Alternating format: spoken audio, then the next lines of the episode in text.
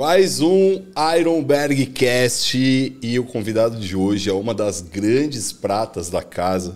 Estou muito feliz em receber ele aqui. Foi um dos caras que me recebeu assim melhor quando vim para essa unidade e caramba, tem muita coisa para falar dele. Mas ó, só vamos começar assim, ó, de forma bem leve para vocês saberem de que eu estou falando. A primeira informação que eu tenho aqui eu não vou entregar porque senão você já vai matar na hora. Mas ó, o cara jogou basquete profissional, mano. Não sabia. E começou aí a fazer todos os trampos com 12 anos de idade. Começou a trampar com 12 anos, velho. Começou a treinar com 16, teve um percurso interessante aí no rap, mano, com direito a turnê internacional e tudo, brother. Oh. Caraca, pesadíssimo. E foi aí apadrinhadaço pelo grande balestrim. A gente tá falando do nosso grande amigo Carlão. Caramba, Obrigado, irmão. Ai, mano, obrigado Tudo demais bem, por estar aqui com a gente. Que isso, a honra é minha. Eu sempre falo é, de peito aberto e de coração totalmente, totalmente preenchido. A satisfação de estar aqui na Ironberg, saber o quanto que o nome continua crescendo e principalmente nas mídias sociais, quando você tomou a frente aqui, que você é um cara que tem um profissional, que eu sempre falo que é exemplo, que é uma referência para mim, e o quanto que isso aqui está engajando novamente, está tendo uma nova estrutura, um novo formato com a sua cara e com o seu profissionalismo. E hoje está aqui sendo entrevistado, trocar esse papo com você aí, até me surpreendeu, que tem coisa aí que eu não imaginava que você sabia não, mano. Pô, é, longe, a gente tá aí. com a investigação aqui brava. Pesada, que honra, irmão. Deus abençoe e espero que nós tenhamos aqui um, um bate-papo não só produtivo, mas informativo e também inspirador para muita gente aí. Ah, brother, obrigado por tudo, obrigado por estar aqui, mano. Que honra. Caraca, é nossa, tenho irmão. certeza que a gente vai aprender muita coisa contigo. Amém. Me impressionei ali com a sua jornada. Eu falei, caraca, que legal. Porque, é, assim, coisa. uma coisa que me chama muita atenção, mano, você tem uma história rock and roll pra caramba. Falando no sentido de muita porrada da vida você levou, né, mano? Muito, irmão. E qualquer pessoa que chega aqui, não vou nem só falar de mim, vou falar de várias pessoas que vêm para Ironberg para conhecer e tal, e você sempre recebe a galera com um sorriso no rosto, velho. Uhum. Que fala, caraca, que legal. Mano, conta pra gente o que você tem que, que passa na sua cabeça? Tipo assim, a parada mais rock and roll que você passou na vida, mano? Meu, a, a resposta para essa questão que já, já teve gente, até tá falando com o personal esse dia, ele falou, cara, você tá sempre sorrindo. Você tá sempre, você tá de, sempre bem, de bom humor. E eu tô aqui o dia inteiro, você tá ligado? Verdade. Chego aqui 15 para 7 da manhã, vou embora às 9. Caraca. A resposta para o porquê que eu sempre tô sorrindo é porque eu já cansei de chorar. Então, quando você tem assim um, um, uma bagagem muito gigante de sofrimento, de dores, de tristeza, de tragédias, e isso te tirou lágrimas de uma forma, infelizmente, não muito boa, chega uma hora que você, cara, tem tanta coisa boa na tua vida como eu tô tendo hoje, que você já cansou, cara. Então eu sou um cara que hoje eu, pô, eu não reclamo mais. É, meu, é muito difícil você ver. Eu vou reclamar às vezes, ah, tô cansado, tá puxado, mas é isso, é o fardo, você entendeu? E assim, cara, eu tive várias passagens negativas na minha vida, desde pequeno, desde os quatro anos de idade, para ser mais exato. E marcante, assim, foram duas. Mas a uhum. principal, com certeza, foi o problema com meu pai, né? Eu morava num cortiço com a minha mãe, minha mãe e meu pai. Para quem não sabe, para o público mais novo, Cortiço é o maior exemplo é a Vila do Chaves, né? Vila do Chaves. Era um lugar ótimo. onde moravam várias famílias, né? E era um cortiço bem pobre, bem humilde, né? A minha casa tinha três cômodos de chão de barro pisado e o banheiro era comunitário, então era um banheiro para todas as famílias. Uau. Então você tipo tava na sua casa, tem que tomar banho. Você ia lá na friagem, na chuva que tinha, tomava banho, só que com tempo contato, porque tinha outra família na, na fila de espera e voltava para casa. Então esse era o banheiro que eu tinha. Então não tinha um banheiro dentro de casa. E qual era a questão, cara? Meu pai, ele, ele era alcoólatra, né? Usuário também de alguns entorpecentes e uh, tinha uma vida desviada, vamos dizer assim. Né? Ele tinha uma vida um, um, pouco errada. E assim, eu não tenho nada contra quem bebe, longe disso. Eu não, não sou de beber. Só que assim, é, eu já vi o poder destrutivo do álcool de perto. Você entendeu? Não, você viu dentro de casa, irmão. Eu vi e convivi, entendeu? Só que assim, é, comigo meu pai nunca fez nada. Só que com a minha mãe, esse é o maior trauma, porque, cara, é, um filho, quando vê a mãe, ele quer o melhor. Hoje eu levo minha mãe no shopping, eu levo ela no mercado, então são as boas memórias que eu vou ter quando ela se for. Legal. Ah, só que quando você vê sua mãe vítima da violência, refém de um cara que, cara, jurou amar ela para sempre na tristeza, na alegria, na doença, na saúde, e tudo que ele fez são coisas que para uma criança se torna perturbadora. Então, assim. Você tinha quantos anos na época que você presenciava isso? Quatro. Quatro anos. Isso foi. Você se lembra dessa, dessa época aí? É, é porque, assim, eu, eu, se você perguntar para mim assim, Carlão, me fala uma coisa legal do teu pai, eu não lembro. Eu não tenho uma memória da hora do meu pai. Tá. Só as tragédias, porque isso aí perdurou dos 4 aos 8 anos de idade. Então foram quatro é que anos. marcou mais, né? Muito. Eu imagino. Muito porque, assim, normalmente assim, é aquela coisa, né? Quem, quem apanha não esquece. Só que quem apanhava era minha mãe. Então, minha mãe trabalhava, meu pai fazia uns bicos, mas enfim, sempre estava no bar. Então minha mãe chegava, estava fazendo o almoço, a janta. E eu cansei de ver meu pai chegar, bater na minha mãe, e não era só na porrada. Tipo, se ele viu uma panela, ele dava na cabeça da minha mãe. Minha mãe apanhava de vassoura, de cabo de, cabo de vassoura, cabo de mangueira. É. Eu fico pensando assim, porque você fala, pô, ele nunca fez nada comigo. É. E. Fisicamente. Como que. Sim, perfeito. Mas aí entra uma coisa, né, irmão? Tipo, o sentimento de impotência que você tinha quando eu via tudo isso acontecendo. Eu acho que isso machuca até mais, né? Velho? É porque eu era muito novo, né, Lércio? Então, tinha o que você que fazer, que fazer? Uma criança. E imagina. meu pai era um moreno forte, assim, 1,90, forte, assim, sabe? Então, minha mãe ia trabalhar de olho roxo, eu ficava, velho, mas é, como você não tem muito entendimento, você fala, pô, mas ele tinha que amar minha mãe, não fazer isso. Né? E um dos traumas maiores era assim, chegar num cômodo, minha mãe tá ajoelhada e ele com uma arma na cabeça da minha mãe. E falando, ó, eu acho que eu vou te matar agora. Caraca. E a minha mãe falava, pô, na frente dele não. Na frente do menino não. Você entendeu? Então. Posso entender até, assim, né, loucumbrando aqui, que uhum. de uma forma ou de outra você ajudou sua mãe. Mesmo pequeno. É, salvei indiretamente, né? Porque. Nossa. Às vezes ele me mandava pro quarto, assim, ele me ameaçava. Era um cara que eu olhava assim, eu já tinha um pavor desgraçado, mas. É, eu não tinha muito o que fazer. Às vezes ele me mandava pro quarto, eu ia lá e ficava. Minha mãe ajoelhada e eu me encolhia do lado dela. E ele com a arma na cabeça. que situação. Sabe assim? E ele ficava, ficava passando a arma assim. Tipo, era uma tortura psicológica também. Exato. Aí com sete anos a gente fugiu dele, porque não aguentava mais, então a gente morou de favor em algumas casas. Aí depois morou em outras casas que a gente não tinha condições, e aí acabamos, acabamos indo para minha avó. Só que ele achou a gente né? E continuou perseguindo. Caraca, ele foi atrás. Ele foi atrás, foi atrás, foi atrás. Não foi assim uma coisa assim, ah, fugiu e já era, não. Não, então, pelo que eu vi aqui, que você começou a vender pano de prato, foi isso? Com foi. 12 anos de idade? Foi é. para ajudar sua mãe, então, foi isso? Cara, na verdade, assim, com 9 anos mataram meu pai, tá ligado? Ah.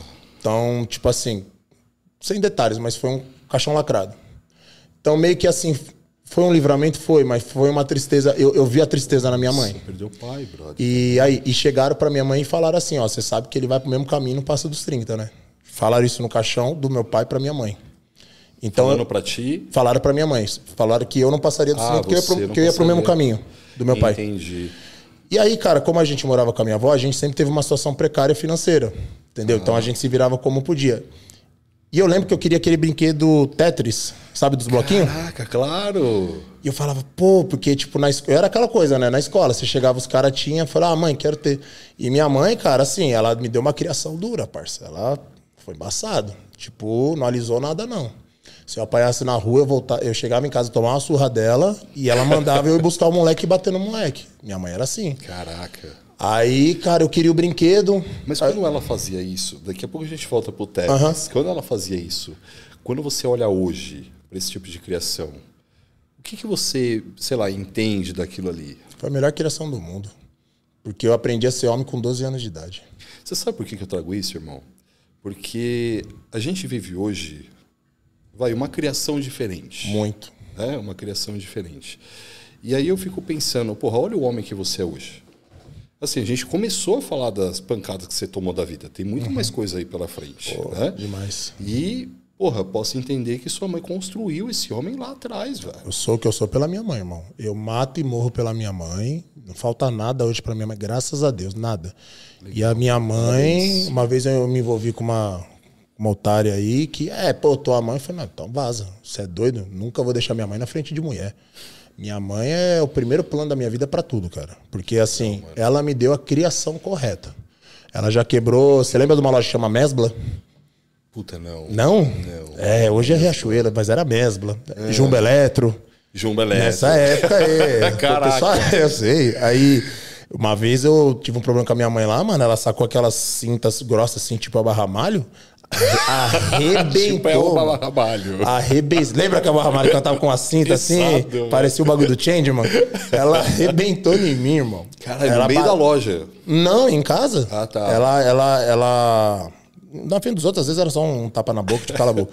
Ela arrebent... A fivela, ela bateu tanto que a fivela se despedaçou no ar. Caraca. E eu, no momento, deu mãe, quebrou, tipo... quebrou, já deu ela. Não, toma. Ficou parceiro. tipo com a tatuagem da não, marca da fivela. Não, ela, pô, arrancou um corinho da bunda, tá ligado? Caraca. Mas, irmão, eu aprendi a ser homem por causa. Eu aprendi a respeitar mais por causa disso. Hoje eu respeito mulher, porque além do exemplo negativo do meu pai, a minha mãe me ensinou a ser homem com mulher. É muito Uau. louco isso, você entendeu? Então hoje a minha mãe. Ah, qual a sua maior referência na vida? Minha mãe. Minha mãe é o exemplo máximo. E passa um perrengue, cara, que a velhinha tá ficando cega, tá ligado? Eu tô cuidando dela no tratamento. E assim, ela, ela é muito positiva. Em todos os sentidos da vida. E assim, muitas coisas que nem ela não entende isso no nosso universo. Mas às vezes desabafa alguma coisa com ela, ela falou, filho, a gente já passou pior. Fica em paz que isso aí você vai resolver. Muito top. Entendeu? Às vezes onde eu não tenho positividade, ela tem. É muito Já top. dá pra entender de onde você tirou isso aí, né? É, mano, você tem, tem que ser positivo. Que tipo assim, pô, vai, perdi um cliente personal. Cara, amém. Eu sei que vai vir um melhor. Fato. Não lamenta. Se você lamentar, você vai atrair uma negatividade tão gigante para você que naquele dia vai dar tudo errado. Quando você chegar em casa, essa negatividade vai grudar na tua mulher, no caso na minha, no meu cachorro. Meu cachorro vai rosnar para mim. A comida eu vou comer, eu esquentei, vai estar tá fria, eu já vou dormir mais azedo. Nem, nem vou ter força de fazer uma oração, de rezar. Eu vou acordar pior. Pra que que eu vou ficar reclamando? Tá ligado? Você sabe que você fala disso? Eu lembro da Monja Coin. Sim, a monja. A Monja Coin, ela fala que a dor é inevitável, mas o sofrimento é opcional. Exatamente. Porque a dor, cara, é o melhor aprendizado que você vai ter. Eu nunca vi um cara de sucesso que simplesmente só deu certo, não. Fato todos só fracassaram, mas muito.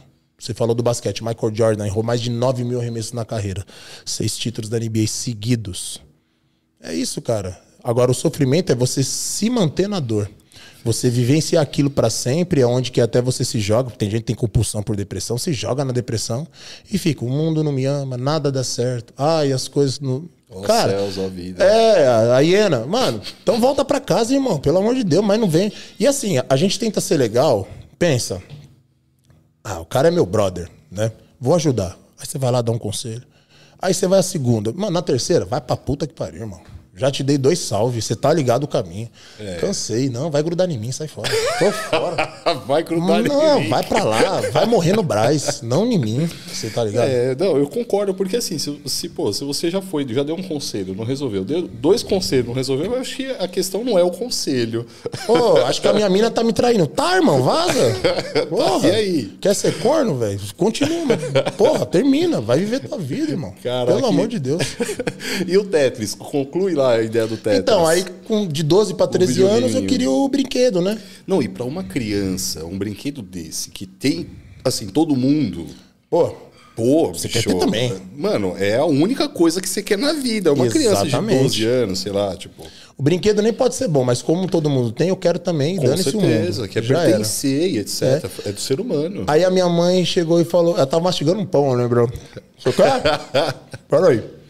Foi lá, tipo, gente tava na cozinha, foi na sala, mano, trouxe um punhado de pano de prato e jogou em mim. Falou, ó, sua avó sai amanhã às 6 horas da manhã, vai com ela. Minha avó vendia pano de prato ah. na época. Ela fez eu ir trampar com, de 12 para 13 com a minha avó, PAP, né? Porta a porta, porta a porta. E ela falou que você vender de pano de prato, você pai e ganha dinheiro. Caraca, com... genial! Top, né? genial. Né? Meu primeiro emprego foi vender pano de prato. Pra comprar o videogame. Pra comprar o brinquedinho. Não era nem um videogame, era um brinquedinho assim, tipo, bem paraguai mesmo, zoado. Não, eu falo videogame assim, né? Sim, tipo, sim, é, sim. Mas concordo com você, é super né, simplesinho e tal. Não, mas assim, o que me chama atenção, vê se faz sentido isso. Com uma situação, ela fez duas coisas fantásticas. Primeiro, ela não te falou não. Ela não virou para você e falou assim, não dá, tipo, sei lá, mãe não pode comprar, enfim, não, uhum. não deu uma negativa. E segundo, ela falou, mano, você quer? Então vai conquistar. Uhum. Exatamente isso, corre atrás. Caraca, irmão. E aí você Top. começou aí o vender quê, velho? Minha avó, tadinha, veinha. Hum. Ai, filho, vamos. Não, não, vamos, vó. Vamos que. Vamos que eu quero é, jogar. É, pelo amor de Deus, ó. Acelera essas canelas aí cheias de artrose e o caramba e vambora. Tá ligado? Bora. Eu lembro, cara. E comprou o negócio? Comprei, comprei. Caraca. Comprei lá, lá no Bazar da Nice, até hoje. E a Nice tá viva ainda, né? Ela tá velha, né? Tá toda, tipo, torta, mas tá lá ainda, lá no, no Bahia. Te vendeu o primeiro e, tipo, joguinho. Primeiro joguinho, cara. O Bazarzinho da Nice, cara. Esse foi o primeiro trampo, cara. Aí na sequência, acho que assim, todo mundo fala que eu tenho uma boa comunicação. O que me desenvolveu bem foi porque eu trabalhei no McDonald's. Assim, fiz muito trampo. É, carreto descarreto de caminhão, é, panfleteiro, né? Na época era uma febre assim você panfletar. Verdade. Né? Eu entreguei aqueles negocinhos em eleição já. E, nossa, demais, muito, né? demais. Né? Você ficar lá e tal, não sei o quê, bababá. É. O cara pegava assim jogava, mas você tava fazendo seu trampo lá. Fazia o trampo, verdade. O primeiro trabalho registrado que eu tive foi no McDonald's. Me ensinou a ser homem. É assim, uma exploração dos infernos. Mano, todo mundo fala que passar pelo Mac. É assim, o que eu já ouvi. Uhum. Meu, se a pessoa tem Mac no currículo, independente o que ela seja, o que ela vai fazer na sua empresa, contrata. Porque se passou pelo Mac, mano. Irmão, tipo... pode mandar esse cara pra guerra. Suave. McDonald's igual Mac... a guerra. Irmão, ó, me perdoa aí que eu nem sei, tipo, como tá o esquema lá. Acredito a mesma coisa. Era uma escravidão, mas era uma escravidão boa. Hum. Porque você tinha até o jeito de lavar a privada. Não, não, não, não. Em círculos, tipo o senhor Miyagi. Roda pra cá, roda pra cá. Você tinha que lavar a privada ali certinho. Mas assim, tinha protocolo para tudo, é isso? Protocolo para tudo. Porque lá no McDonald's, não sei como é hoje. Eu uhum. trabalhei no McDonald's em 2001 era dividido por setores. Setor do caixa, circuito, que fazia hambúrguer, cheeseburger, Big Mac. A lateral, que fazia quarteirão, mais um supreme, um outro lanche. E outro lugar que era a batata, o McFish, o taste, o caramba. Aí tinha o backroom, que era onde ficavam os congelados. E o banheiro. Então, assim, você era treinado em todos os setores. Então, ah. você tinha que saber lavar privado e atender o público. Caraca. Você entendeu? Então, assim, cara, me ensinou a ser homem pra um caramba. A nunca reclamar de trampo. Eu tenho cara, amigo, porque assim, eles pegam muitas pessoas novas. Que fez tiro de guerra e fala, mano, nem se compara. Mentira. Por Deus. Brother. Nem se compara. Você entendeu? Porque Mas... assim, tem uma valorização no tiro de guerra. No McDonald's, cara. O é McDonald's uma... é isso, você é... passou pelo Mac. E é uma humilhação, porque assim, atendente, instrutor 1, instrutor 2, coordenador 1, coordenador 2, gerente. Hum. Então o pau come aqui em cima, cara. O peão lá vai se Top lascar. down, é, total. É, entendeu? Então várias vezes assim, o cara chegou lá já humilhando nós, vocês são uns bosta, vocês não sabem fritar um nuggets. Olha essa merda aqui, tacava no chão e você tinha que falar o que obrigado, que era a regra Isso é assédio moral, brother. Ah, mas na época, velho, vai você em 2001 falar assim, olha, isso é assédio moral. Nossa, toma um tabefe aí. E, irmão, e lá no Baeta ainda, que é minha quebrada, para. Ô, oh, fui lá sofrer um assédio moral, os caras... O que, que é, meu mano? Assédio o quê? Como é que é, meu parceiro? Esquece, parça. Não, você é doido. Cresce pra é tiro no pé, você apanha. Você apanha lá e você apanha na quebrada. Assédio moral, parceiro. O quê? Tá falando o quê, mano? Aí depois disso eu fui pra Tento, né? Não, mas pera, pera aí. A respeito do Mac, porque vamos lá, o fato de você passar por todas as, as funções, eu uhum. acho até interessante por dois motivos. Pô, se acontecer alguma coisa, todo mundo sabe fazer tudo. Sim. Então perfeito. não fica falha, né? E uma outra coisa é o seguinte, pô, se você sabe vamos dizer assim, vai limpar a privada, você vai olhar uma pessoa limpando a privada e você vai falar assim, caraca, da hora. Tipo, você vai, vai valorizar mais aquele uhum. trampo. Sim. Independente se é um trampo que, puta, como é que eu posso dizer isso? Mas que é mais valorizado ou menos valorizado. Que uhum. todos os trampos são, mano, igualmente é importantes. Perfeito. Né?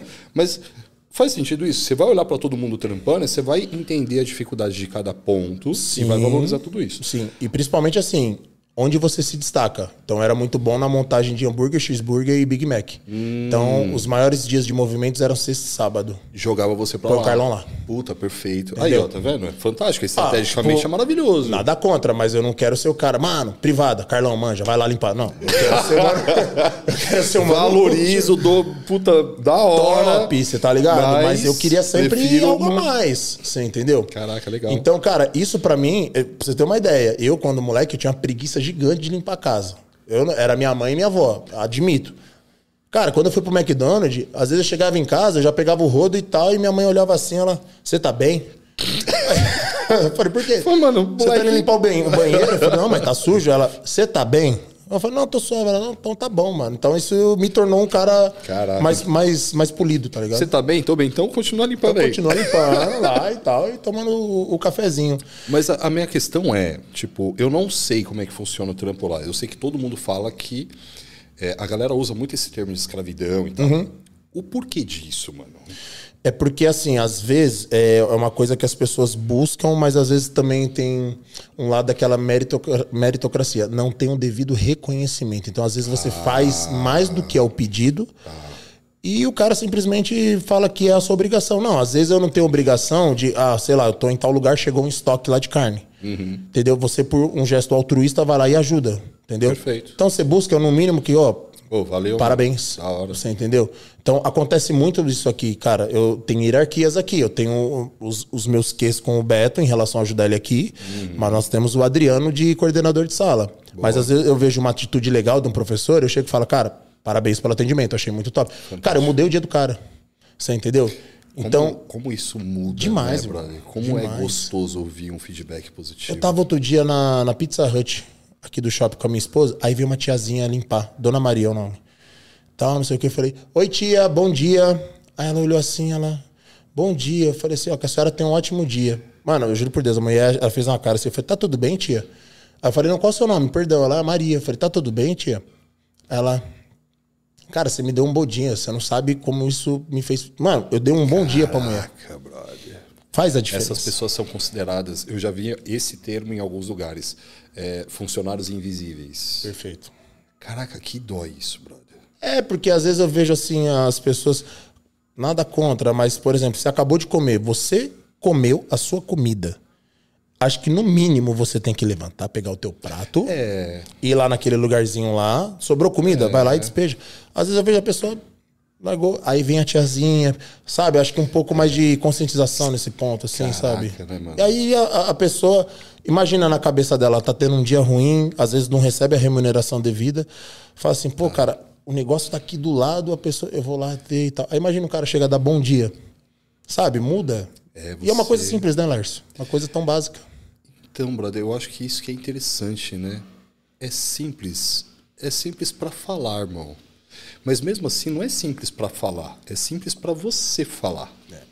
É a minha Porque educação. vo- Exato, porque você tem toda essa bagagem. Sim. Pra muitas pessoas, isso não é simples porque nem passa na cabeça. Sim. Pra ela, eu vejo que, mano, é completamente o contrário do simples. É algo grandioso porque, meu, mudou o dia dela. Eu falo porque eh, a minha avó era cozinheira de um restaurante que nem sei se existe, se chama São Judas, que era lá da, do Demarque, lá de São Bernardo. É um restaurante que na época era muito famoso. Então a minha mãe trabalhava, eu ficava o decorrer do dia com a minha avó. Eu ficava lá no, no restaurante com ela. Ela era cozinheira, né? E eu via que às vezes as pessoas, tipo, chegava fazia, ô, vai logo, não sei o quê, não sei o quê e tal. Não tinha uma educação. Então eu vi, eu vi o que a minha avó sofreu. Caraca. Tá ligado? Então, assim, cara, você ser educado pra gente que é o mínimo, às vezes hoje tá num ponto de, tipo assim, de idolatria.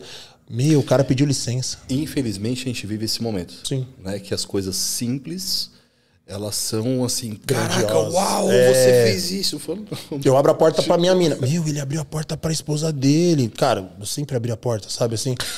Nossa! Uau! É, caramba, ele abriu. Verdade. Você tá, tá cada vez mais raro, né, cara, Verdade, esse tipo de verdade. educação. Infelizmente, né, cara? Mas aí é criação, educação, cultura e, infelizmente, cada um no seu, né, cara? A gente tenta policiar dentro do que a gente tem limitação. Então, por isso que eu falei da ideia de como que sua mãe te criou, porque é criação, né? Tem uma coisa que o Cortella ele fala, eu acho muito legal, ele diz assim: as pessoas acham que é a escola que vai educar as crianças. Mas quem tem que educar as crianças são os pais. Isso é um erro, A viu? escola, meu, ela faz todo o trabalho de alfabetizar as crianças. Né? Mas enfim, né? Tipo, é criação. E o que mais me impressiona, mano, é que, vamos lá, olha todo o papo que a gente está trazendo. Olha o que você está trazendo. A gente começou a falar de uma coisa, vamos dizer assim, mais triste da sua vida. Sim. E você deu um jeito de trazer para um ambiente que a gente já deu risada, já brincou e já fez reflexões e tal. E, mano, você passou por coisas darks aí, velho. Tipo, caraca, mano, você conseguiu mudar tudo isso, mano. É, cara, passei fome, passei muita fome, passei muita necessidade. entendeu? Ah, o falecimento da minha avó foi algo pesadíssimo para mim. Eu perdi ela com 16 anos. Eu fiz aniversário na terça. A gente ia fazer um bolinho no sábado. Aí minha avó quis porque quis na terça. Fizemos na terça. No sábado ela morreu. Caraca. E foi do nada, assim. Ela chegou da igreja, deu um beijo na testa dela e tal. Aí acordei no meio da noite, ela, minha mãe não tava, ela, aí o telefone tocou, a avó morreu, infartou, tá ligado? Tipo, do nada, do nada. Sinto muito. Cara, eu, eu não fui. Não é que eu, eu admito, eu não fui homem para ir no, no enterro. Eu não fui no, no velório. Sabe por quê, cara? A minha concepção de velório. Eu não vou em velório. Caraca. Eu não vou em velório. Porque assim, eu tenho as imagens da minha avó, eu, eu, eu lembro do cheirinho dela. Ela amava Chaves. Então, cara. Ai, que legal. Nossa, aparecia o Chaves seu Madruga, ela, eu tinha que tirar, porque a véia tinha um troço de rir que eu achei que ela ia, que ela ia morrer. Assim, tipo, rindo, tá ligado? Você vai morrer assistindo Chaves. É, não, mano, ela, mano, ela era apaixonada por Chaves. Então, é isso que eu lembro dela, do sorriso dela. Se eu vou no velório, eu vou ver a pessoa no caixão. Irmão, é um barato pesado, porque aquela pessoa que você deitava no colo e tal, tá ali. Delicado, aí mano. vai fechar uma tampa e vai pra um buraco que os vermes vão comer, mano. Então, por mais que você tenha milhares de lembranças boas, a imagem do caixão vai ficar. Eu falo porque eu já, eu antes disso eu já enterrei, eu enterrei um primo meu. Eu enterrei não, né? A família e tal. Mataram hum. um primo meu com quatro tiros. Mataram vários amigos meus. Os caras que eu cresci na quebrada. E isso mostra, tipo, aonde você cresceu.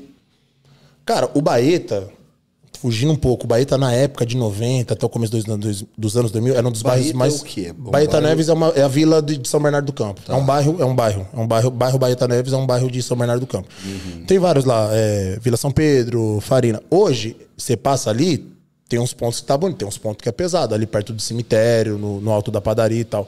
Uhum. É, a padaria é referência. Então nessa época o Baeta era um dos bairros mais perigosos de São Bernardo. Caraca. E assim, eu cresci com gente que, cara, foi preso, o tipo, Vander, eu posso falar não que já foi, Vander Santista, cara. Lembra do fliperama? Hum, Era um dos claro. caras mais ratos de fliperama, mataram.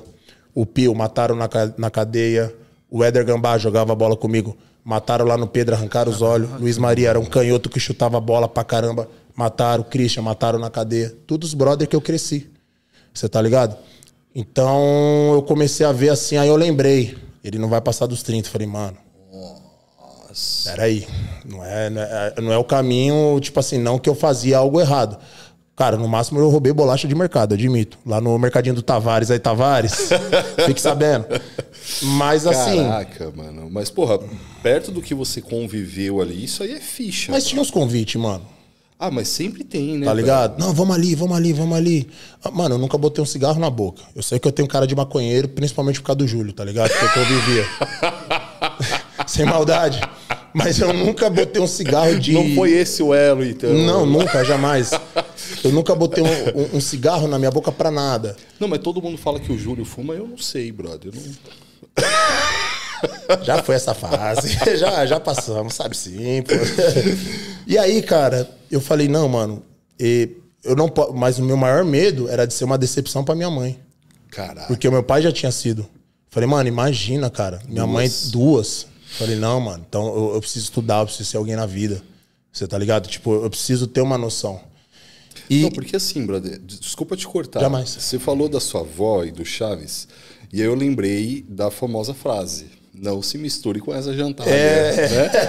que, que hoje, mano, ela é super assim, velho, tipo, ratificada pela neurociência. A neurociência muito. fala muito sobre uhum. a influência do ambiente, uhum. etc, etc. E você cresceu num ambiente que, Punk. mano, ele te carregava fortemente para esse lado Punk. mais criminoso, enfim. Não, já, já eu cheguei aí nos lugares dos caras fazer uma situação ali, eu ficava é. lá de fora e falo, mano, não preciso disso para mim, Deus me livre. O que, que eu tô fazendo aqui? Bro. Sabe assim, o que, que eu tô fazendo aqui?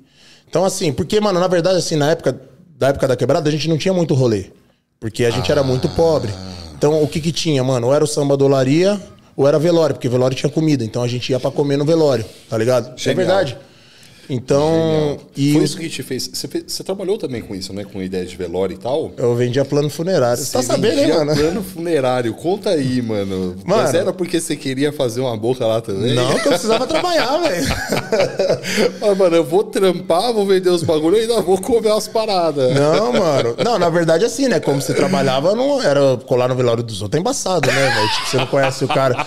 Como é o nome do defunto? Ah, Gustavo. Pô, Gustavo. Pô, Pô. que dó do Gustavo. Gustavo, saudoso Gustavo. Foi, foi tão novo.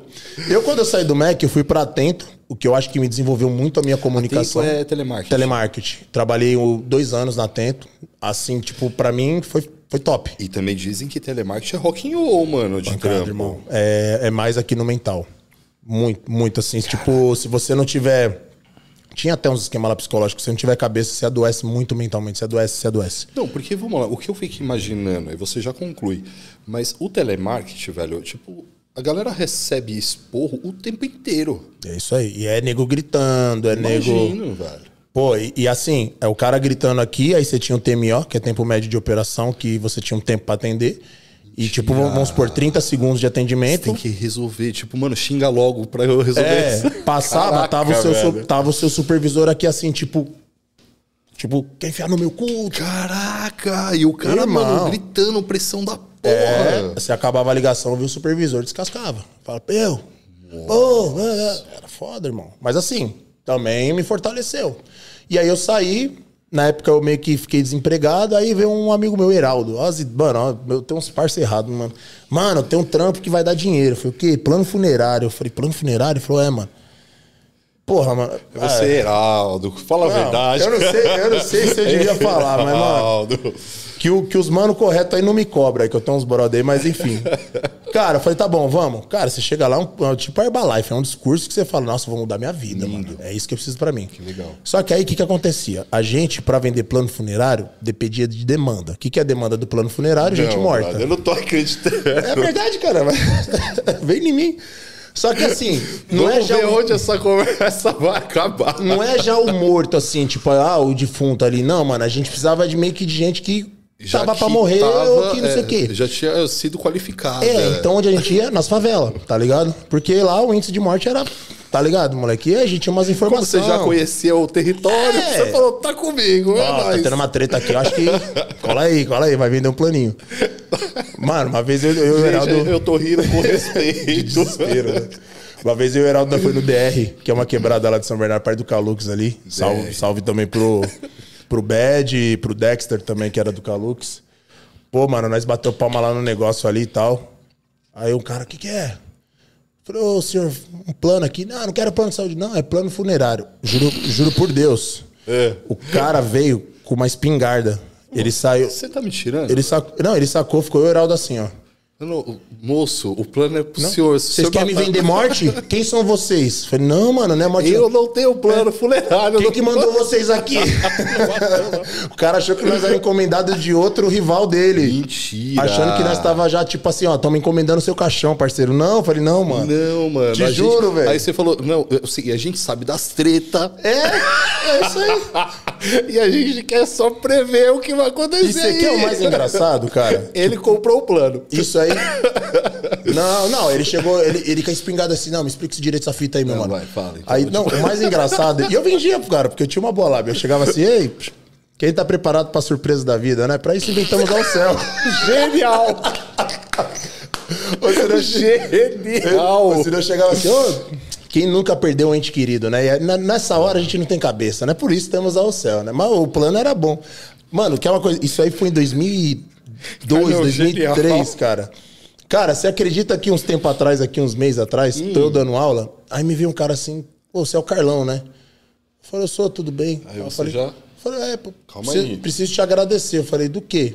Ele falou, sabe aquele podcast do Carino? Eu fiz um podcast do Carino de quatro horas que você fez, você falou da Alcel. Eu falei, eu sou o dono. O dono da Alcel treina aqui. Mentira! Por Deus, mano. Aí eu, aí eu não lembro né, das coisas que eu falo, que eu sou, sou zoado da cabeça. Aí eu falei, mano, o que que eu falei? Não, você falou super bem, cara. E no canal do Renato, pô, deu bom pra caramba pra mim. Pensei que ele legal. ofereceu uma parceria. Eu falei, tô de boa, né? Aí você falou, vou voltar O dono- a vender esse negócio. quieto. O não. dono da Alcel é aluno do Batata. Isso, é Olha isso aí. só! É isso aí. Então, porra, tá aí com a gente diariamente. Não, mano, foi muito top, cara. E assim, me deu uma, uma questão assim muito top em relação a, a lidar diretamente com a pessoa. Ah, Porque, mano, pô, se eu vendia plano funerário, eu não vou vender uma aula de personal. Ah, Óbvio. o pé nas costas. Facilmente, tá ligado? E aí, o que aconteceu, cara? Que que- Mano, traz uma história. Ah.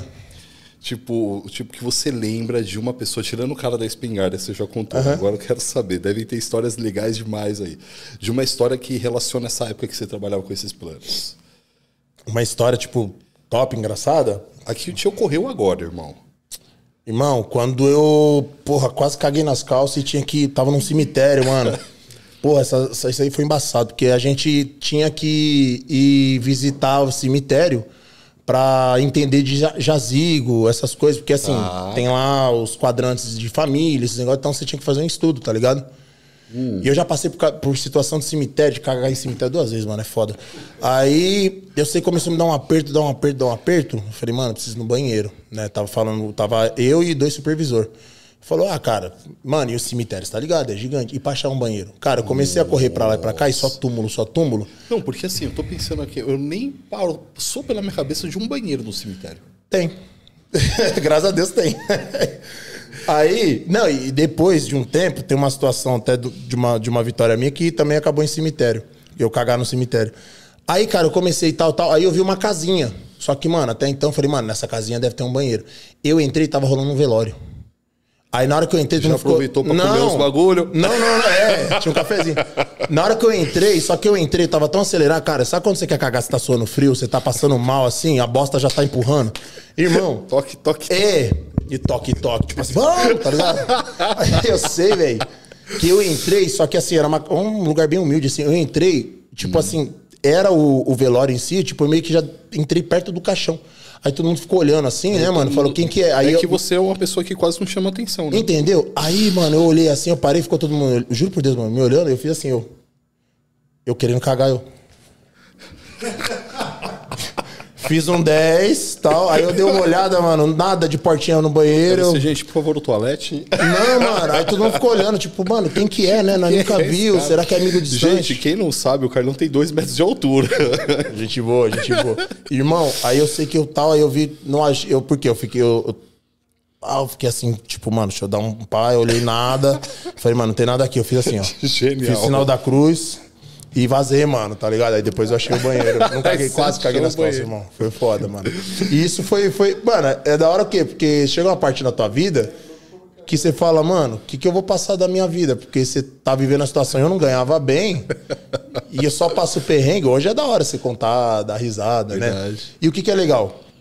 Nessa fase, nessa época, como eu te disse que eu enterrei vários amigos, a perspectiva era zero, mano. De qualquer coisa. De você ter um bom trampo, de nada. Foi Foi onde você pensava naquela época, irmão? Puta, mano, que eu queria dar uma vida melhor pra minha mãe. Que eu queria ter um dinheiro pra ter as minhas coisas, mas mais, tipo, deixar minha mãe mais confortável, tá ligado? Porque minha mãe ainda trampava.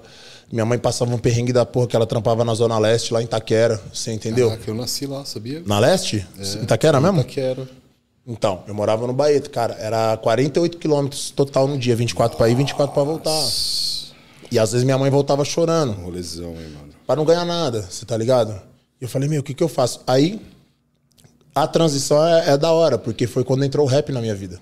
Ah, e aí? Você teve uma história forte aí com facção e Pra tal, caramba. Porque assim. E assim, detalhe, a gente tá falando do, do rap, do facção central, na época que o rap tava super em alta. Era explodido. É. Qualquer lugar que você ia em casa de show, Racionais, MV Bill, lotado, gente pra fora, tá ligado? E assim, eu Como que aconteceu isso, o rap na sua vida? eu tava. Eu, eu já curtia rap, assim, tipo, ouvia Racionais. Então, o meu primeiro rap foi Taíde, né? Que era, foi Malandragem dá um tempo. E depois, óbvio, eu fui pra Racionais, eu vi Pânico na Zona Sul. Falei, caramba, top, né? Não sei o quê. Gente, eu tenho 40, eu vou fazer 41 no mês que vem, por isso que eu sou meio velho. Eu nasci em 82. E aí, um dia eu tô na casa do Tião, Tiãozinho e tal. Aí eu ouvi uma música tal. Falei, mano, quem que é esses caras aí? Falou, Facção Central. Falei, Facção Central, é. Nome Falei, já pesadão, né? Ô, aí a capa era um, do disco que chamava Versos Sangrentos, que era uma vela escorrendo sangue, tá ligado? Falei, mano. Falei, mano, eu quero ouvir. Me empresta o CD? Emprestou. Mano, eu ouvi o CD o dia inteiro. Eu decorei as músicas acho que em três dias. Mentira. Não, você ficou, colocou Eu no repete alucinado, mano. Por quê? Porque eu peguei a mensagem. Pra quem não conhece e ouve facção hoje, fala, mano, que pesado. Então, tipo assim, tem uma música que começa lá: A boca só se cala quando o tiro acerta. Eu sou o sangue defunto no chão da favela. A oração da tia sem comida. O mendigo com a perna cheia de ferida. Se você ouve, você fala, meu Deus do céu. É brabo, É pesado. Só que quando você pega a mensagem, você fala, mano, o Eduardo, até hoje, é considerado um dos maiores letristas do rap nacional. Uma das maiores vertentes ao lado do Brau.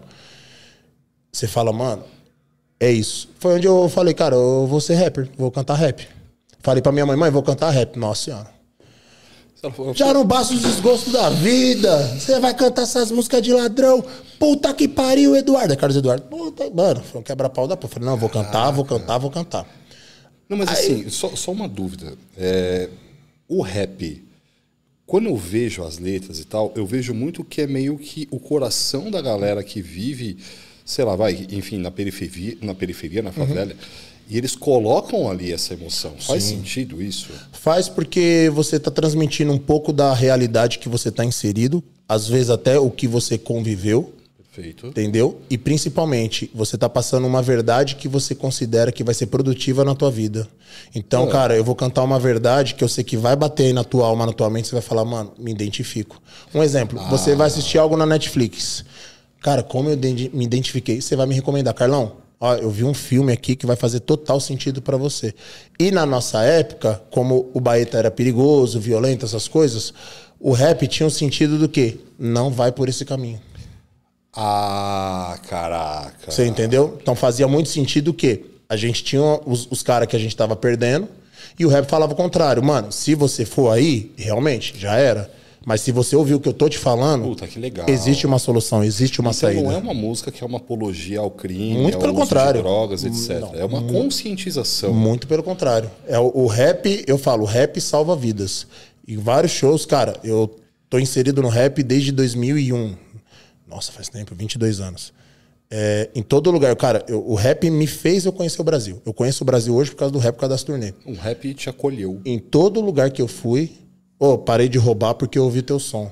Caraca, mano. Fiz uma faculdade porque eu vi que você veio da periferia, eu vi tua música, você faz educação física, vou fazer também. Porra, que lindo. Falei, é isso. Essa é a missão do rap. Você entendeu? Então o rap ali bateu muito. E a mensagem do Facção Central pra mim, cara, foi a mais perfeita e a mais profunda. E aí, o meu sonho era um dia ir no show dos caras, mas eu não tinha dinheiro, tá ligado? E aí em 2002, o meu Vendendo irmão. uns planos lá de funeral, eu tava dando Não, aí. tá, não vingava, irmão. Não, não vingava. Você não tá entendendo. Acho que cada plano que eu vendia, eu recebia 65 reais. O que, que você faz com 65 conto, mano? Naquela época eu também não fazia nada. Fazia muita coisa. Em também. 2002, eu tenho um irmão que é o irmão de vida, que passou dificuldade comigo, que desde os 8 anos de idade, que é o bombeiro. Cara, ele não tem nada, ele é professor de história e geografia. Você tá entendendo? Não tem nada a ver com isso aqui, é magro de uma vara tripa, mas é um mano que eu amo. É o mano que se eu te. Mano, se ele me mandar mensagem aqui agora, preciso de você, eu falo, Lércio, me perdoa. Eu tenho que ir. Perfeito. Que eu sei que ele não tá falando um barato por falar. Que eu sei que ele realmente tá precisando O de cara mim. conquistou esse espaço no seu coração. Demais, demais, demais. E aí, cara, ele falou, mano, Facção Central vai cantar aqui, em São Bernardo. Eu comprei os ingressos pra você, vai. Ah, gira, velho. Que legal, É nada, mano. E na época foi N. Naldinho, Faces da Morte, Realidade Cruel e o Faces Facção. da Morte era Faces da. Morte. Cara, eu sei que eu fui, cheguei lá, pra você ter uma ideia, o show era meia-noite, eu cheguei 8 e meia. Eu falei, mano, eu quero ser o primeiro. Sabe aqueles fãs do Justin Bateu na Bieber? porta, tipo, Mas foi "Abre mesmo." aí, Eu quero entrar. Mas foi mesmo. Eu bati na porta, juro por Deus, mano. Eu ligo pro bombeiro agora. Pra ele falar a história. Eu bati na porta e abri os caras ainda montando o palco. Falei, aqui vai ter um show de rap? Ele. Rapaz, mas é só minha. O show é semana que vem. tipo isso mesmo, mano. Fiquei lá na Ai, porta mano. sentado, mano. Você não tem noção, mano. Eu era muito fissurado. E na época o Facção eh, tinha lançado os. O, mano, pra mim o melhor disco dele é a Marcha Fúnebre Prossegue, que é o melhor disco deles pra mim. Cara, aí beleza, fui, começou o show e aí o Facção chegou. Só que quando o Facção chegou, eles ficaram no público pra esperar pra cantar. Como assim ficaram no público? Tipo, eles não ficaram no camarim. Eles saíram, ficaram ali no pé do palco, Ah, no meio do público. Mano, aí. Lógico. E eu sou cego, né, mano? Eu tenho, você tá ligado? Eu não tenho um olho, né? Eu sou cego de um olho. Ah, é? Não É. sabia. Aí, essa informação. Ó, isso aí falhou. E aí, na produção? Nossa pesquisa. Por causa do meu primo. Meu primo me deve um olho até hoje. Eu perdi numa briga, mas já explico já. Aí, é verdade. Não, tranquilo. Não, não Aí. tem olho, eu perdi numa briga. Aí, aí eu sei que. Aí o cara, mano, mano, mano, o Eduardo tá lá, o Eduardo. Mano, o, o grupo é Eduardo e Dudum. Inclusive, o Dudum faleceu semana passada aí, foi, foi foda. E o Eric Doce. O Eric Doce foi nosso produtor quando eu comecei a cantar mais. O Eric não tá mais. Mas o Eduardo era a alma do negócio, né? Mano, o Eduardo tá ali, o Eduardo tá ali, o Eduardo tá ali, vai lá, vai lá, vai lá.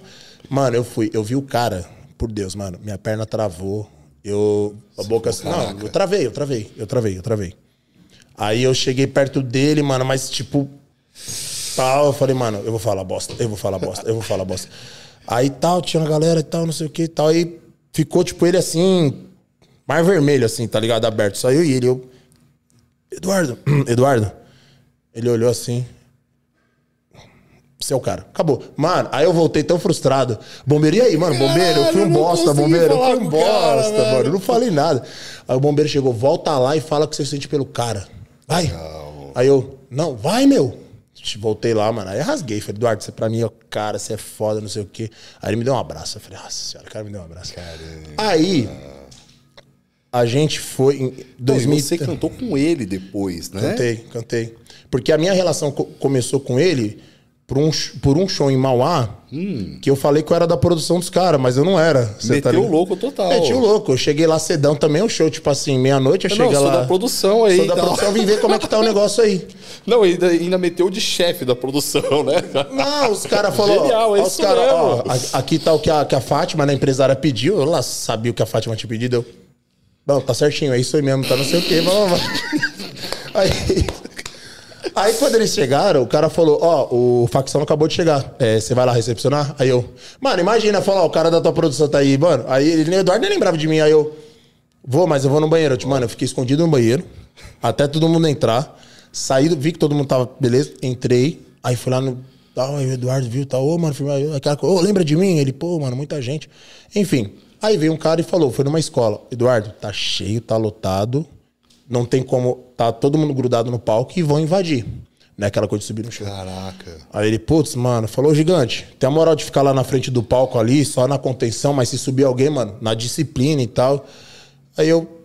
Eu? Na é, disciplina e tal, desce a porrada. É, não, não, mas sempre foi de boa. Mano, aí eu fui, começou o show, mano, eu fiquei na frente do palco, num cantinho assim. O que foi engraçado? Eu tava tão maravilhado vendo o show que ia subindo gente, tá ligado?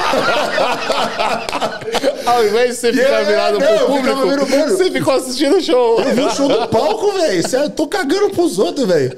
E aí, aí, quando eu me ligava, tinha uns dois, três no Eduardo abraçando, aí eu. Pô, caramba, é verdade. Chegava, o irmão, desce aí, desce aí.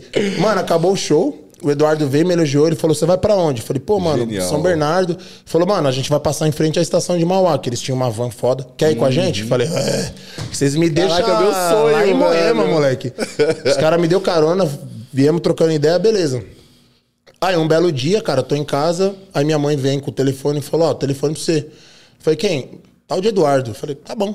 Aí peguei, né, aquela você voz... Você imaginou que seria ele. Nunca. Aquela voz dele. E aí, Carlão, firmeza? Aí eu, Eduardo?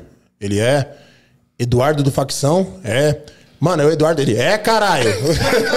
Pô, é a terceira vez, viado. Mano, me deu uma crise de choro, velho. De Imagina, choro, porra, de mano, choro. seu ídolo tava te ligando, bro. A primeira coisa eu falei, mano, como você pegou meu telefone, velho? Ele falou, mano, eu não entendi muito bem. É que acho que os caras confundiu você com os manos da produção. e aí, tinha um. Porra, né, mano? tinha um brother, tinha um brother que te conhecia e tal, não sei o quê, e a gente precisava do seu contato. A gente ligou pro pessoal lá da escola, hum. esse brother e tal arrumou e tal. Eu falei, mano, falou, mano, você fez um trampo da hora lá, você chegou na humildade, quer começar a correr com nós? Mentira, Irmão. velho, que da hora. Aí eu comecei a trabalhar com facção central em 2003, de hold, de segurança, mais aquele ah. cara mais tal. E aí, mano, foi indo. Aí o Eduardo começou a me dar liberdade, como eu tava fazendo rap na época, de cantar uma música no meio do show, abrir o show. Putz, brother, que legal. Não. Você foi construindo esse espaço. Imagina, cara. E aí que acontece assim, tipo... Uma coisa que eu acho legal, hum. pensa comigo, mano. Não aconteceu do nada para você. Não, mano. Quando eu olho, olha só, primeiro, você meteu o louco para ficar lá perto dos caras. Faria tipo assim, de novo. Você foi lá e tipo, não, sou da produção e tal. Eu vejo muita coragem nisso. Ó, vou te Aí ensinar uma depois... frase pra vida, desculpa. Amizade não se conquista, amizade se força. Olha só. Não, é, eu quero saber mais disso aí depois. Mas calma aí. para concluir o raciocínio. Então você foi lá meter o louco, mas isso demanda coragem, brother. Oh. E aí você foi lá e aceitou o trampo. Fez o trampo e não só o fez Mas fez bem, a ponto do cara falou, pô, mano, o cara é da hora. Tipo, ele fez o trampo e pelo que você acabou de falar, eu posso entender que, mano, você foi cordial ali com a galera. Ô, pessoal, desce aí, não pode. É porque eu, eu era fã também, então eu, Você eu imagino eu, é, eu imagino eu invadindo um cara me puxando com tudo, sai daqui. Não, mano. Que Mas que assim, você conquistou isso, eu, tá o que, que eu fazia? E todo mundo me conhecia, ah, o grandão do facção, o grandão do facção. Caraca, Então o cara invadia, eu, eu entendo a emoção do cara. Porque, mano, o- tipo assim, quando você vê o Eduardo, você vê o Brau, é, foda, é uma coisa muito diferente. Ainda mais se tem todo esse sentimento. Demais. Tá, o que, que eu fazia? Eu falava, irmão, ó, eu não posso deixar você no palco. Acabou o show, me cobra. Eu vou te levar lá pra tirar foto com o Eduardo. Ah, que legal. Já era, irmão. mano. Acabou, mano. Você, você, você tem um respeito. Fantástico. Você entendeu? E aí, o que, que é da hora? Antes de pular pra parte que deu cantar com o Eduardo, que foi bem mais pra frente. Uma coisa que o Eduardo sempre me cobrava. Mano, e aí, o que, que você vai querer ser da vida?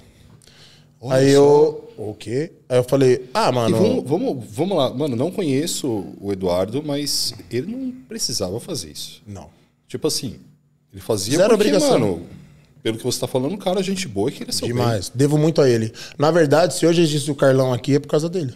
Caraca, mano. Porque eu falava que eu tinha um sonho de fazer educação física, mas- não tinha dinheiro. Ele falou, então a primeira coisa que você vai fazer é isso aqui, ó. Tal, tal, tal. Me escreveu três livros. Ele falou, você vai começar a ler. Eu odiava ler.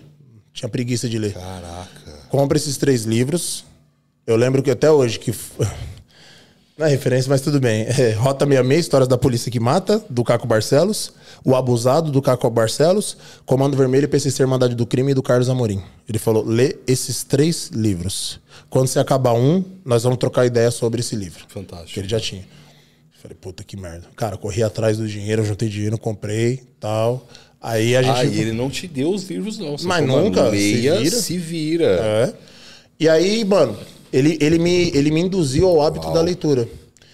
E aí eu sempre falava que eu queria, pô, educação física, que eu me identificava, porque eu jogava basquete, tá ligado? E aí ele falava assim, tá, mas o que, que você vai fazer pra fazer a faculdade?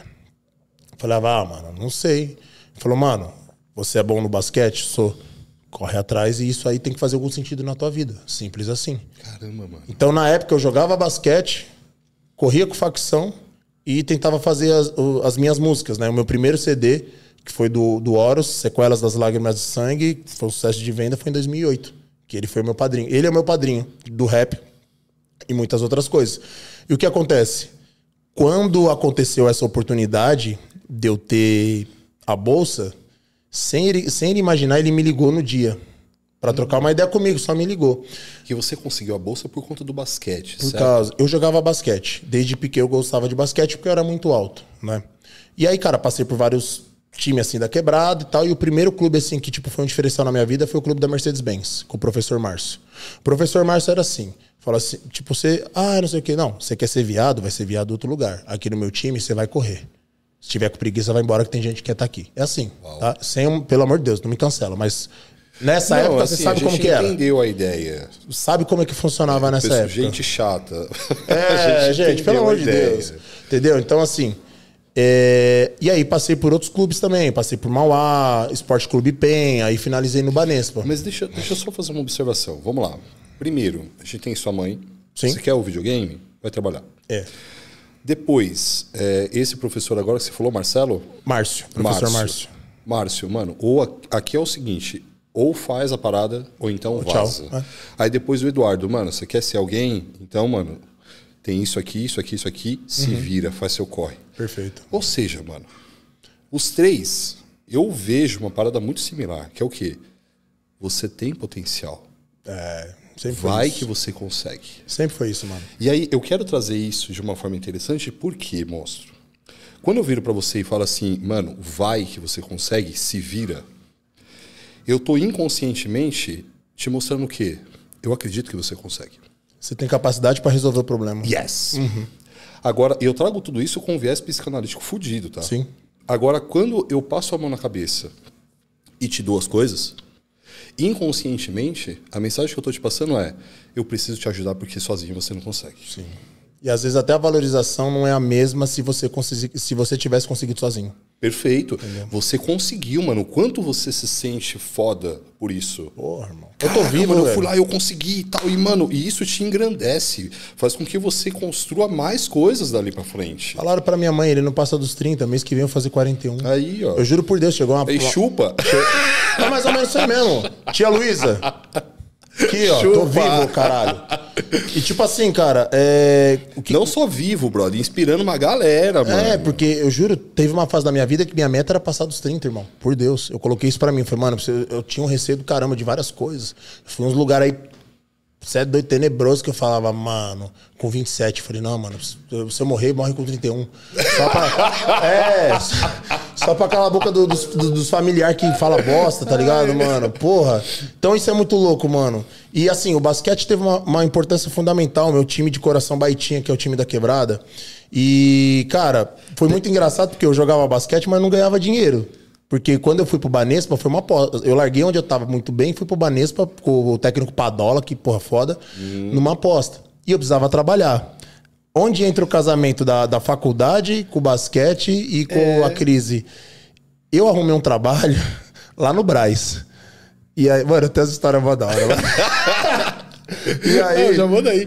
Diminui o ar um Não, tem um brother aqui, ó, Carlão, o Vinícius Bento. Ele falou: Carlão é da mesma época que morava no Baeta. Manda um salve pro Bomba. Tamo Vinícius? Junto. É Bomba, eu acho que o apelido dele era Bomba, né? Bomba, mano. Não, brother, deixa mais frio. Pô, sei Por lá, favor. mas um salve aí é nóis.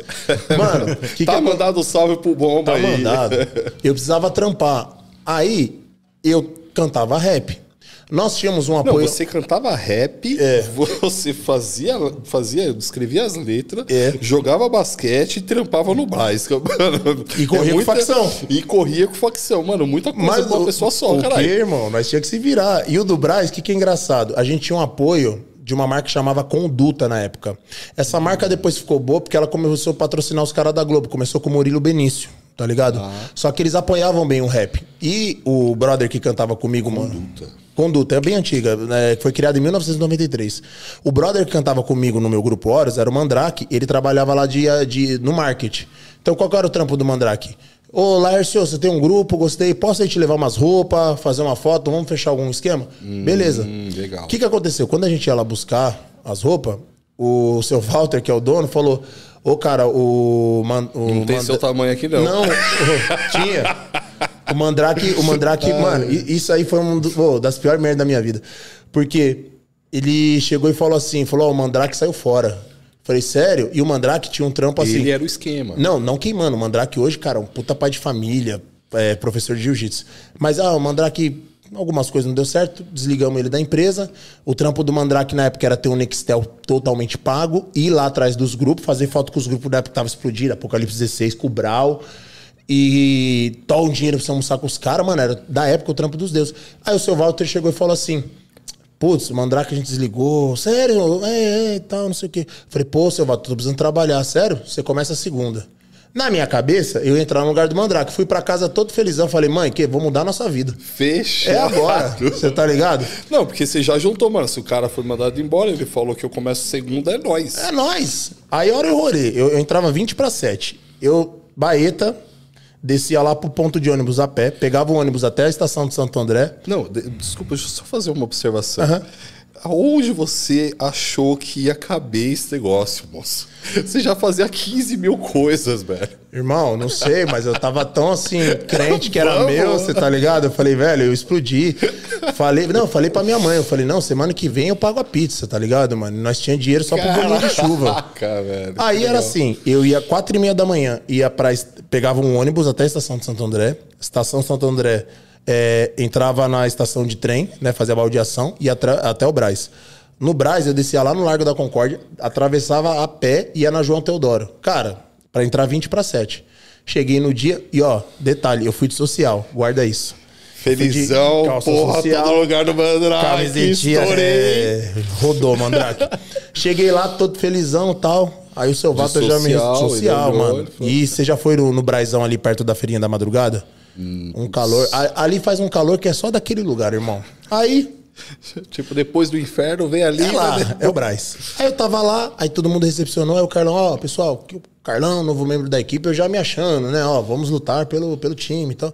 Carlão, vem que eu vou te mostrar a empresa. Eu falei, vamos lá, vamos conhecer a empresa. Vamos Aí era um andar, empresa. era um barato assim, subir, ó. Aqui fica o negócio do design. E aqui... você se achando que Não, ia ficar no lugar do Eu já abri nos botões pra trabalhar, né? aí subiu, era três andares, subiu aqui, não sei o quê, aí subiu na última. Ah, então, ó, e aqui era a sala do Mandrake. Mano, uma salinha da hora, com ar-condicionado. Aí você falou, é meu lugar. Não. Tipo, ele tá me apresentando, é porque é nós. Eu vi a mesa, eu falei, mano, acho que eu vou colocar o quadro da minha mãe ali, tá ligado? Pra ficar vendo, pra ficar vendo a veinha. Genial. É nóis, tá ligado? Aí tal, pá, e ele, pô, não sei o que, é isso mesmo, seu Walter, já aqui assim. Aí ele, vamos lá pra baixo? Eu falei, vamos lá pra baixo, tá bom. Aí descemos as Tipo, escadas, descendo, eu descendo. tô bem aqui, né? é minha sala. Malandro, aí eu, é, já posso deixar as É. coisas. Boa. Aí eu sei que atrás do balcão tinha a portinha, que parecia aquela portinha de poção do, do Harry Potter. Ele puxou assim, "É", tá ligado? Entrei, irmão, quando eu entrei, era um galpão, assim, tipo um hangar. Gigante. Já assistiu o, o filme do Aliens? Aliens. Alien. O Alien. Ah. O Alien, Alien versus Predador, Aliens. Ah, sim. O que que acontece? Não sei se você lembra que tinha uns casulos assim que saíam os bichos. Claro. Irmão, daqui até o hangar inteiro era uma porrada de saco de roupa. Um monte de saco, parecia esses casulos. Mas tinha muita roupa, tinha muito saco. Tipo assim, imagina um hangar lotado só de saco assim no chão. Aí ele chegou pra mim assim, Carlão, é aqui que você fica. Aí eu, oi? Fica Você- o quê? Não, mas é lá em cima. É, eu falei, não, eu falei, mas seu Walter, e do Mandrake? Não, do Mandrake nós contratou já. Inclusive o cara daqui a pouco tá chegando aí. Aí eu falei, mano, o que, que eu vou fazer? Ah, a Rose vai te explicar teu trabalho. Boa sorte, vazou. Irmão, resumindo. Aí você viu o tiozinho indo embora.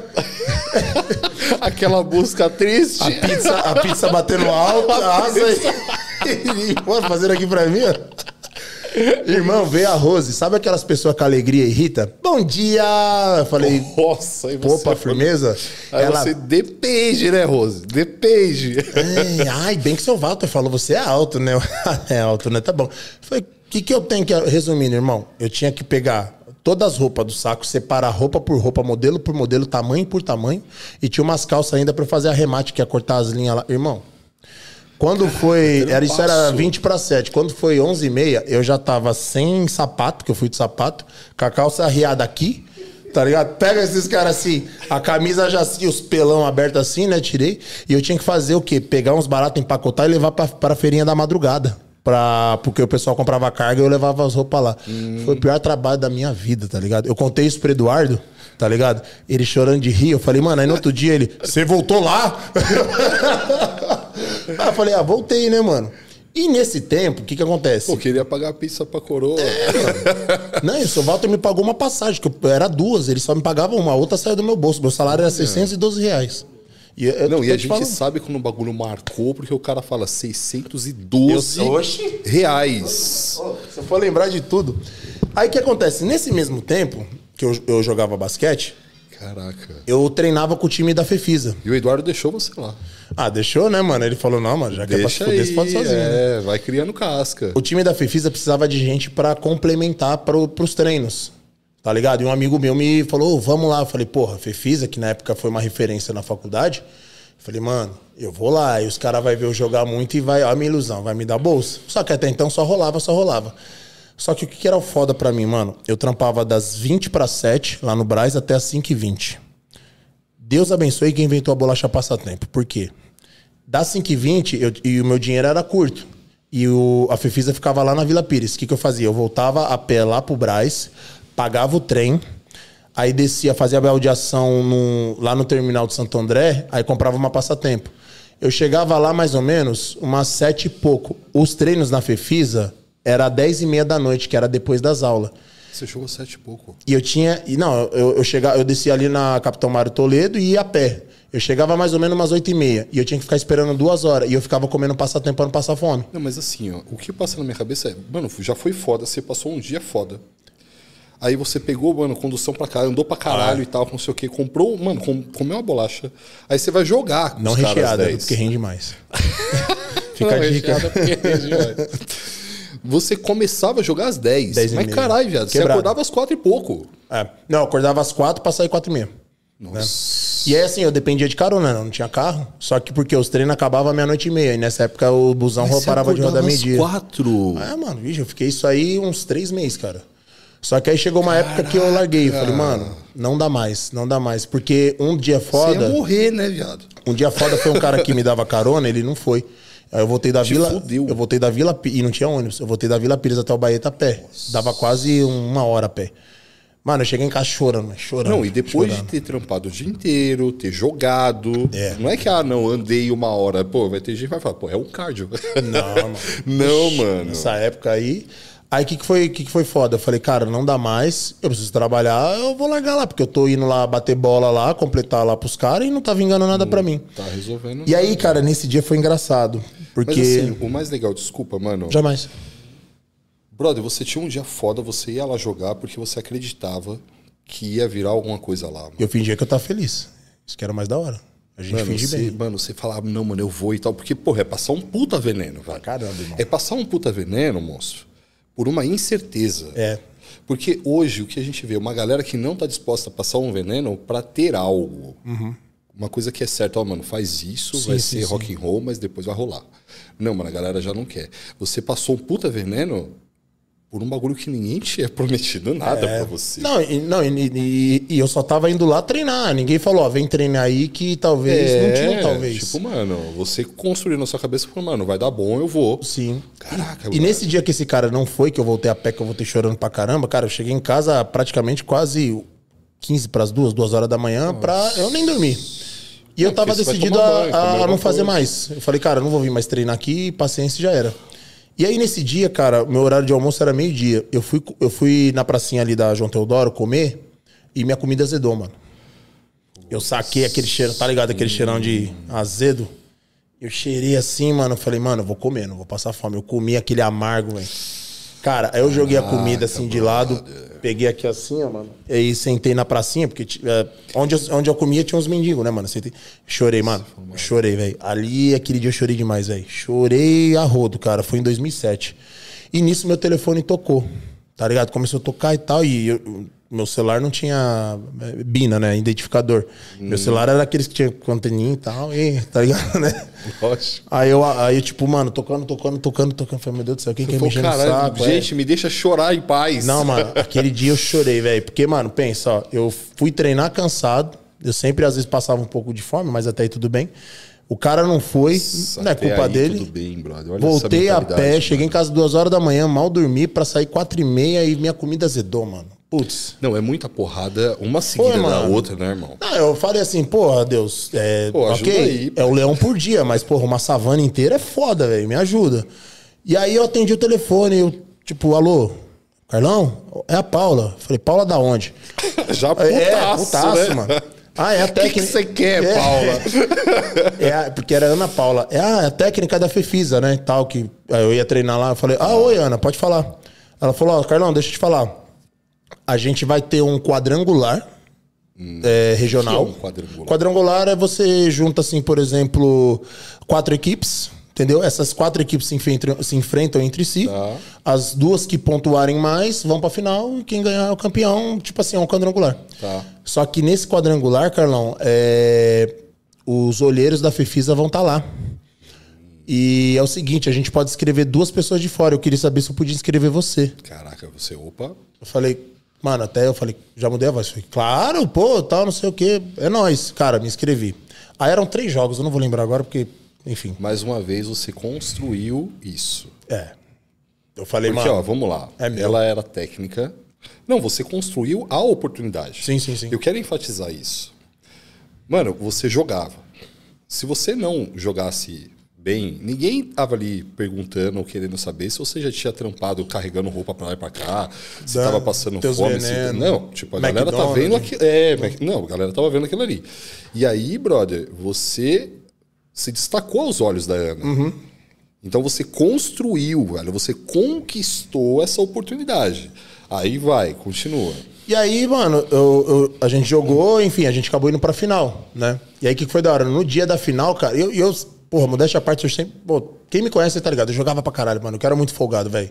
Eu era folgado, eu era folgado. Você olhava de... assim, você falava, mano, a vida me bate pra É, caralho. não, mas eu você acha que aqui eu vou de deixar jogar, mole? de fazer uma jogada tipo na tua cara e fazer assim pra você, ó. Tá ligado? Eu era muito folgado, irmão. Eu, eu não morri por Deus, mano. Eu não, já tive uns B.O. O Júnior tá ligado que, que é meu, meu irmão aqui, mano. Um dia foram me buscar lá no bairro Assunção, lá. Porra, foi, foi embaçado esse dia, mas enfim. Aí, mano, eu sei que Você nesse tem que escrever dia... um livro, viado. Já me falaram isso, acredita, É, mano? mano, contando Dá, dá umas, dá umas coisas aí. boas aí. No dia da final, cara, me deu um nervoso. Mano, não sei te explicar. Um nervoso assim, uma- aí me deu uma insegurança. Falei, meu Deus, e se, e se, e se. Mano, você, na vida você nunca pode falar e se. Vai, errou, paciência, mas vai. Cara, nesse dia, tocou meu telefone. Tal, não Não, brother, mas peraí, antes de você contar isso, Aham. fala sobre esse e se. Eu A acho que quando você. pode dizer e se. Quando É. você coloca o em si na frente de alguma coisa, então você não tem nem certeza se aquilo é pra você. Volta. Ah, eu vou, sei lá, eu vou comprar um caputa e se eu não tiver dinheiro? Não compra. Nem pensa, nem Se o energiza se isso. veio. O IC vem te trazer dúvida, cara. Eu acho que quando você tem dúvida na tua vida, irmão, não é pra você. Agora, quando você tem certeza, você pode até errar. Como o Michael Jordan errou, como o dono do McDonald's errou, como o dono do KFC errou. Mas você vai aprender muito mais com o teu erro, você vai estar vai tá fortalecido, vai dar uns passinhos pra trás, mas na hora que você for pra frente, você já sabe o caminho. Erra de novo, erra de novo. E se? O, mano, o e se, eu acho que precede a derrota. O fracasso é aquele que te ensina, a derrota é aquele que te deixa conformado. Ah, não é pra mim. Caraca. Simples assim. E se? Ah, não, não. vai, vai pra cima, irmão. Vai pra cima. A, a vida tá aí. E quando você coloca em si, te traz uma insegurança. Todos nós somos muito ansiosos por natureza de alguma Aí você forma. já recua, né, mano? É, já falei, perde força. E se eu errar, e se eu errar? Aí o Eduardo me ligou. Eduardo do Facção. Do facção, do nada, do nada, do nada. Ele me ligou, eu. eu, alô? Aí ele, e aí, viado? Falei, ô, mano, e aí, firmeza? Tá, ele tá onde? Falei, mano, ele, nem tinha. Eu falei, cara, eu vou entrar num jogo aqui importante, assim, como assim, mano? Aí expliquei pra ele. Ele falou assim, ué, Carlão, mas espera aí. Eu lembro quando você falou, juro por Deus, mano, eu ligo pra ele aqui agora. Eu lembro quando você falou que o teu sonho era fazer educação física. Essa aí é a tua porta. Vai lá, arregaça e para de fogo no rabo. Caraca! Foi foda, mano. velho. Ele sempre foi assim, ah, cara, Mano, deixa, de, arrepia, viado. deixa de fogo no rabo e vai lá. Ai, Ele- porra! Foi foda. O Eduardo tem uma história fodida de vida também, mano. Pereceu o Eduardo do facção, não, foi, tá ligado? Por isso que eu me identifico com ele. Aí eu. Mas que é mesmo, caramba? Mano, desliguei. É isso. Irmão. Vou tocar o porra. Fui o cestinha da final, fui o melhor jogador. Tá ligado? Ganhamos. E tamo lá naquela comemoração e tal. Aí vem um baixinho, tá ligado? Parabéns, professor. É que, na verdade, pra você todo mundo é baixinho, né, irmão? Não, esse é. Esse, meio esse baixinho. o Le- o Leozinho era referência. Aí você vai ver a pessoa tem 1,90m. Não, mas isso era referência. Ele chegou, parabéns, professor, que nós, professores, temos o hábito de nos chamares de professor. Ô, bom dia, professor, bom dia. Aí, mano, olha, olha, olha o Carlão Baeta. Tipo, aí eu. Fala aí, mano. Tipo, mano. tipo, Aí ele. ô, bro, que você tá me chamando É, de professor, tipo, mano? Qual pô, é? eu- fala aí, mano. Ele, Ô, sou o Léo, coordenador de bolsa da Fefisa. Eu falei, ô, amado, já mudou, tá ligado? Porra! É, cadê você? Tá? Eu falei, ô, beleza. Professor, ano que vem eu te quero lá na Fefisa com a gente. Aí eu falei, Vai ser um prazer. né? não, eu falei, mano, ano que vem eu me quero na Fefisa com vocês. O que, que eu faço? Eu me quero, eu achei ótimo. É, aí eu, isso. é, eu falei, ele falou, ó, terça-feira, o senhor sabe onde é a Fefisa? Eu falei, tipo, sei, ele nem imaginou na vida que eu ia treinar lá, você tá ligado? Aí, eu, aí da hora que ele falou, sabe onde é a Fefisa? Aí já me veio tudo que eu passei, tá ligado? Nossa. Aí eu, sei, mas tipo, tá ligado? Ele falou, terça-feira lá, se o senhor puder, 11 horas da manhã. 10, 11 horas. Eu falei, tá bom. Oito horas você tava lá já. Mano, Igual o show do Facção. mas aí tinha o seu Walter, né? Eu trabalhava ainda na Puta, conduta. verdade, você ainda tava naquele trampo. Tava, mano. Aí eu cheguei pro seu Valdo, expliquei pra ele. Aí ele falou, Carlão, numa boa, eu não te vejo dobrando roupa mais pro resto da vida, irmão. Vai lá, é o teu sonho, filho. Pelo amor de Deus. Não tem- você não tinha nem que ter que me pedir isso daí. Ele falou, e faz um favor, nem volta mais pra cá. Eu falei, não, seu Valdo, eu preciso do emprego. Não, vai lá, filho. Fica tranquilo. Cara, ele foi cuzão com as passagens, mas ele me deu depois três meses. Três meses, era 612, né? Mas me deu três meses assim pra eu tocar meu barco, tá ligado? Que legal, mano. Aí, cara, fui pra, fui pra Fefisa. Aí cheguei lá na Fefisa. Você é doido, mano. Aí que que foi que. Porra, um bagulho mó, mó passo que eu lembro. Eu chegava, eu entrei na Fefisa, falei que ela na coordenação. Na coordenação você tinha que passar pela faculdade, não, não era uma voltinha assim. Ou eu passava, eu passava a mão nas pilastras, assim, você tá ligado? Aí eu ficava vendo o banco. Aí, assim, aquela coisa assim, já assistiu a Procura da Felicidade? Claro. Sabe quando ele tá ali, tipo assim, parado, brisando, aí tem uma cena que passa as pessoas passando assim do nada, no seu cotidiano, falando no telefone, uma pessoa passando no carro e ele, tipo, olhando aquilo. Mano, eu vi as pessoas passando na faculdade a milhão, segurando material e tal, eu ficava olhando pro banco, falei, mano, será que eu vou estar sentado aqui? Será que é meu? Será que. Vem aquela coisa assim, né? Aí, eu me, eh, aí esse, esse projeto, eu me imaginava andando, subindo a escadinha e tal. Aí beleza, aí fui lá, cheguei na coordenação de esporte. Como não era o seu Walter. Não né? era o seu não Walter, era o né, trampo lá moleque? do brother. Você falou, "Pô, aqui Não, mas veio, veio, veio. Não veio assim tal de a bolsa, não Ah, foi? não? Não. Aí eu sei que eu cheguei lá, aí o professor Júnior, tava o professor Júnior, o Adilson Choco, que sempre me vê, meu irmão, e o Léo, que eram três coordenadores. Professor, seguinte, vamos lá. Parabéns pelo campeonato. O senhor é um atleta exemplar. Não era, eu era folgado. O senhor é um exemplo, joga muito. Só que é, a nossa preocupação aqui da Fefisa não é atleta, e porque a Fefisa era referência, que tinha jogador de seleção brasileira, federado, então tudo fazia Fefisa. Não é formar um atleta federado, não, não quero mandar você para a seleção. Eu quero formar uma pessoa que seja um cidadão de bem e que dê exemplos. Por isso que o senhor vai ser um educador, o senhor vai educar. Então eu preciso que, para que o senhor continue, para que o senhor é, venha até a nossa bolsa, tem as melhores notas, não pegue DP, porque a partir do momento que o senhor tiver uma DP, eu cancelo a tua bolsa e eu quero frequência. E se faltar, eu quero justificativa. Aí eu, é nós, tamo junto. Beleza. Aí ele falou assim, ó, então nós vamos te dar. Na época, era. Mano, eu vim do Mac, irmão. Tá entendendo, mano? Eu vendia plano funerário, meu parceiro. Pera aí. E na época a mensalidade da Fifis era um barão. Era em 2007, né? Eu comecei em 2008. Um barão era muita coisa. Claro. Pô, pra quem não tinha nada. Aí ele falou: Ó, nós vamos te dar 20% de bolsa. Aí eu. Aí eu. Uhul. É, é, é. Aí eu te juro, eu. Yes! Não, mano, aí me, aí me passou um filme assim, os três ficou parado. Eu falei, mano, eu falei, o que, que eu faço? Sabe aquela coisa que você tem milésimo segundo pra decidir? Aí eu sempre fui assim, eu, posso ter a palavra? Pô? Falei, ó, eu vou ser muito sincero com, com vocês. Pô, obrigado, que honra. O meu sonho é estar aqui, entendeu? Mano, juro por Deus. Meu sonho é estar aqui. Eu não tenho dinheiro pra pagar a faculdade. Eu, inclusive, pra estar aqui, eu acabei de sair de um trampo. Eu não sei se foi demitido, mas o, o tiozinho foi gente boa comigo, mandou eu vir aqui. Eu tenho na conta três meses de salário lá, que dá mais ou menos quase dois, dois mil real. Que é dois meses aí, vai tirar 20% da 800 e tal, não vai ajudar em nada. Eu queria muito de verdade que vocês acreditassem em mim. Uma coisa que eu vou garantir. Eu vou ser a diferença aqui. Vocês vão ouvir falar de mim. Juro por Deus. Vocês vão ouvir falar de mim. Vocês vão um dia falar, pô, o Carlão teve na Fefisa. Eu só preciso de um voto de confiança. Que eu vou fazer valer a pena. Mano, aí os três parou assim. Acho que. Acho eu que nunca ninguém deu aquela ideia, né, mano? Não sei. Ah, não. Os três E o parou. quanto de verdade deve ter, assim, cada palavra que Não, você mano, e eu sou um cara, não sei se já percebeu, eu falo olhando no olho, tá ligado? Eu não falo assim, tipo, ah, não, eu falo aqui, mano, a verdade Deu tá aqui, real, é, né? tá ligado? Aí eles tá, ele dá um minuto. Beleza, foram lá pra uma salinha lá, irmão, ali foi Pai Nosso, foi Ave Maria, foi tudo você imagina. Aí, Rezou beleza. até pra um santo que não O existe. quê, malandro? Aí eles voltaram com um envelope. Chegaram assim, professor, seguinte. Aí. Não, aí falei que também queria ajudar minha mãe, tá? Não sei o quê. Falou, professor, seguinte, ó. A única coisa que nós vamos pedir pro senhor, só abre isso aí do lado da tua mãe. Eu fiquei, oxe.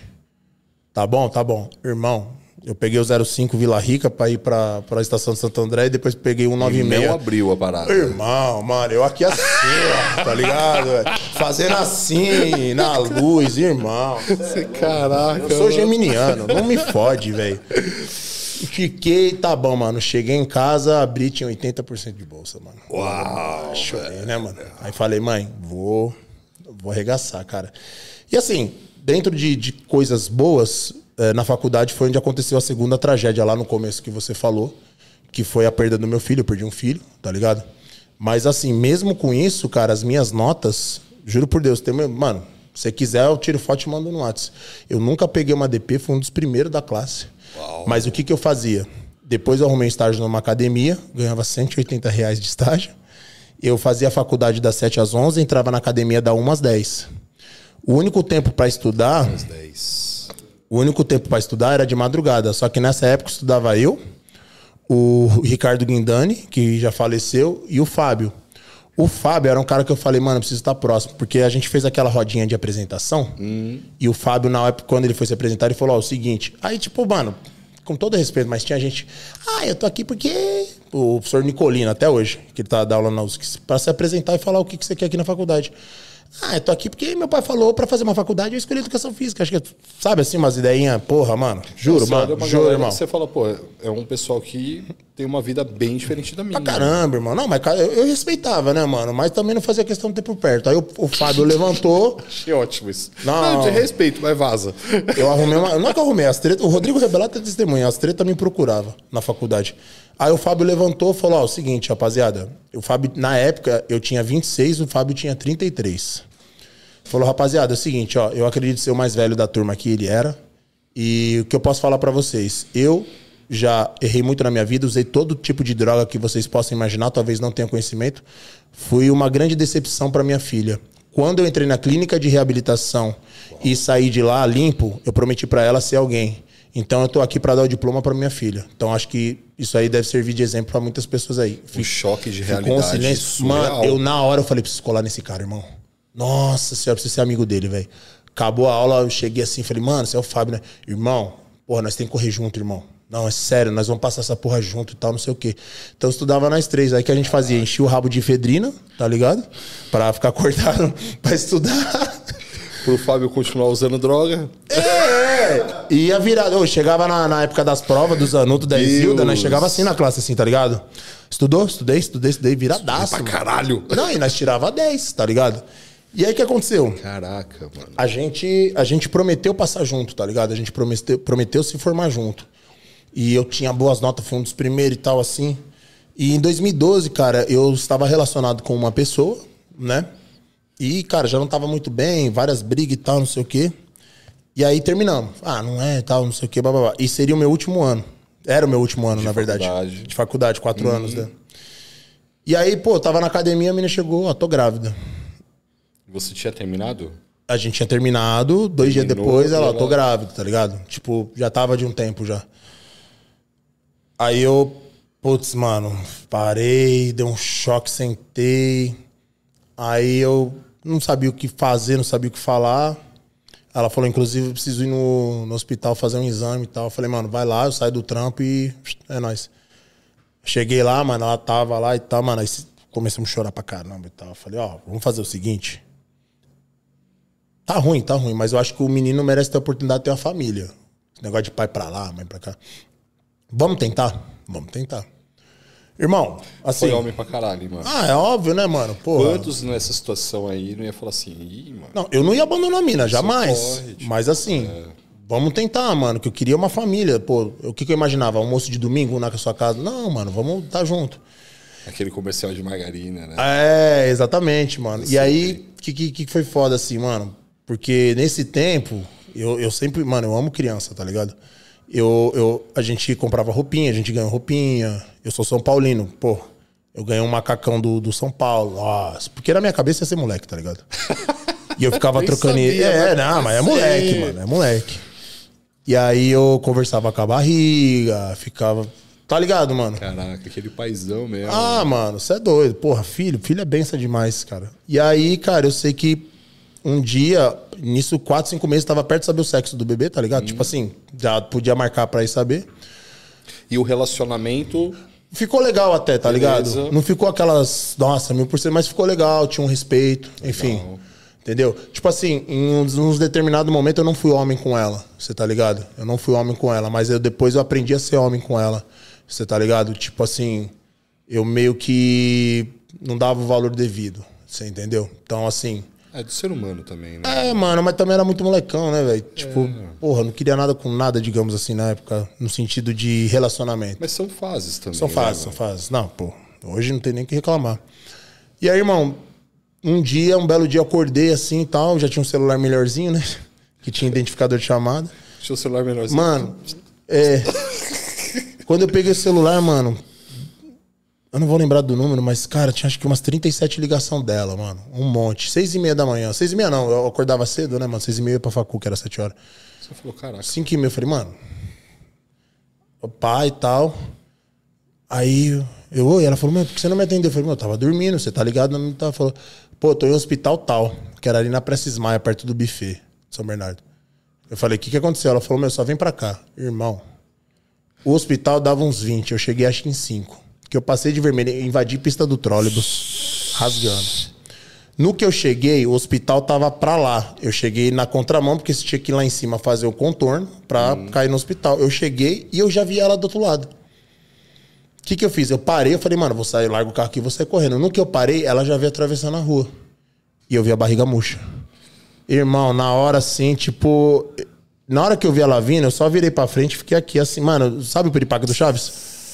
Mesma coisa. Ela entrou no carro, tal jogou um, um, papel assim no meu colo. Aí começou a desabar de chorar, mano. Eu parei. Só que eu tenho que respirar, porque pra falar é foda.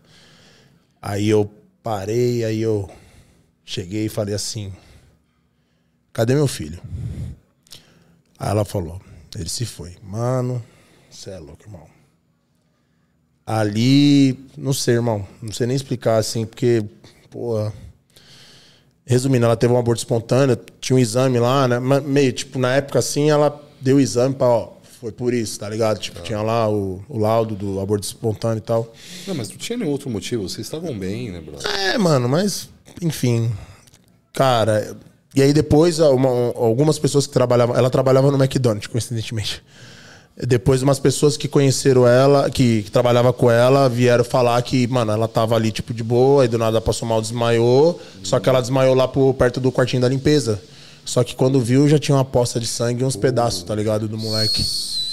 E aí, primeira, primeira preocupação foi puxar ela pra ela não ver que a cena era forte, tá ligado? Eu imagino. E aí, mano, nossa, acabou comigo, irmão. Acabou comigo. Ixi.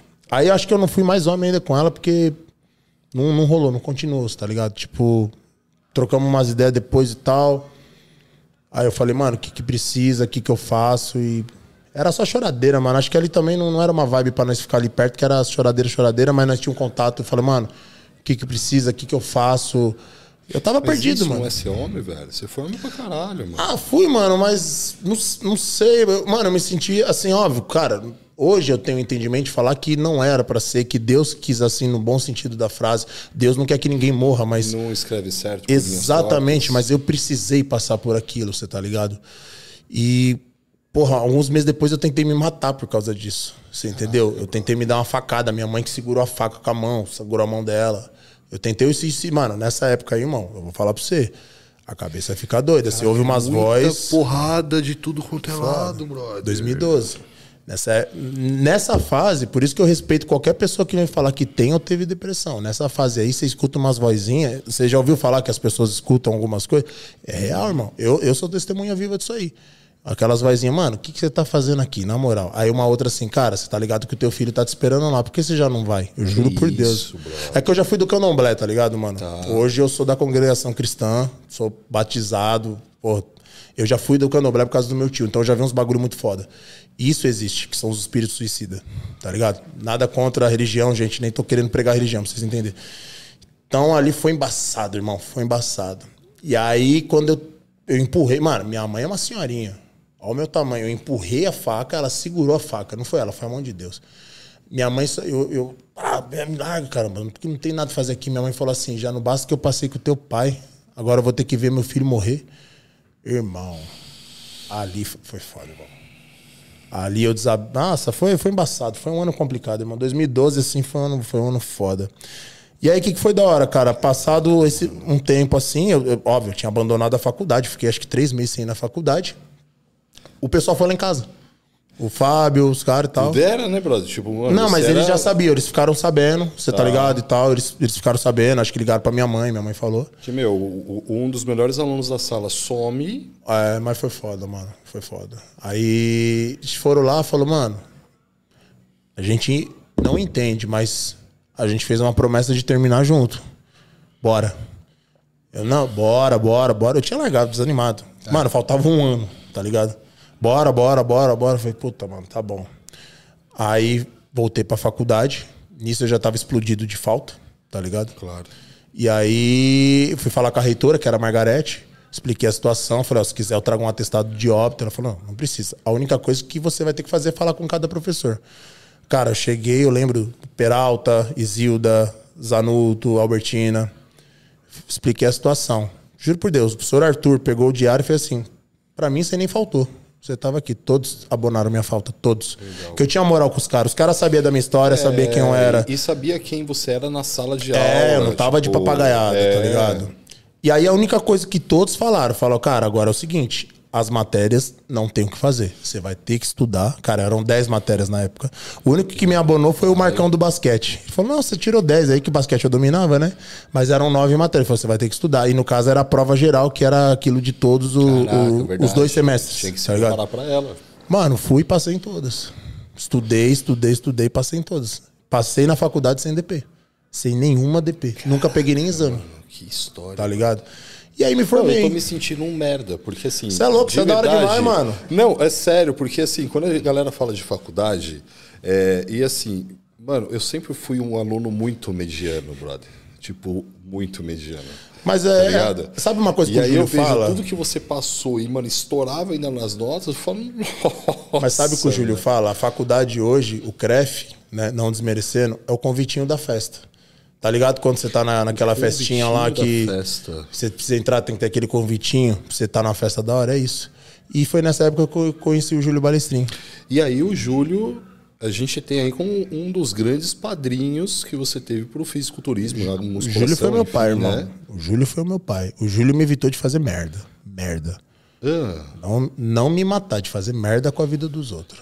Porque eu era doido, tá ligado, mano? Tipo, porra, às vezes uns malandros uns malandros falam merda na internet. aí- Mano, o cara nunca soltou um pipa comigo. O cara nunca colou num velório no samba Genial. dolaria comigo, tá ligado? Nunca vendeu um bagulho do É, velório lá com o você. cara nunca nem sequer, mano, pagou um veneno comigo de vida, mano. Não é obrigado. O que, que eu falo, mano? Vem aqui, ó, Rua Major Carlos Del Prete, 1725 São Caetano, Espaço Cerâmica. Me dá oi, olha no meu olho. Se aí você me achar um bosta, um cuzão chato, firmeza, é nóis, vou respeitar. Mas se você não me conhece, irmão, porra, não fala merda, mano. Você tá ligado? Aí você fala em terra de internet. É, mano, os caras vêm falar uns baratos por causa disso. Você tá ligado, mano? Ô, vai pra merda. Os caras vêm falar merda. bem, Sabe, mano? Porra, e não é vítima nem nada assim. Pô, conhece o cara, mano. Como é, é que, mano, qu- quantos anos você tem? 33. Então, mano, eu vou fazer 41. Eu vim de uma época que, ô, o Diguinho falou merda de você. Que Dinho, da Catanduva, vamos lá. Ia todo mundo Pô, lá, lá, ficava só os dois, não sei o quê, saía no morro e tal, não sei o quê, acabava a porradaria.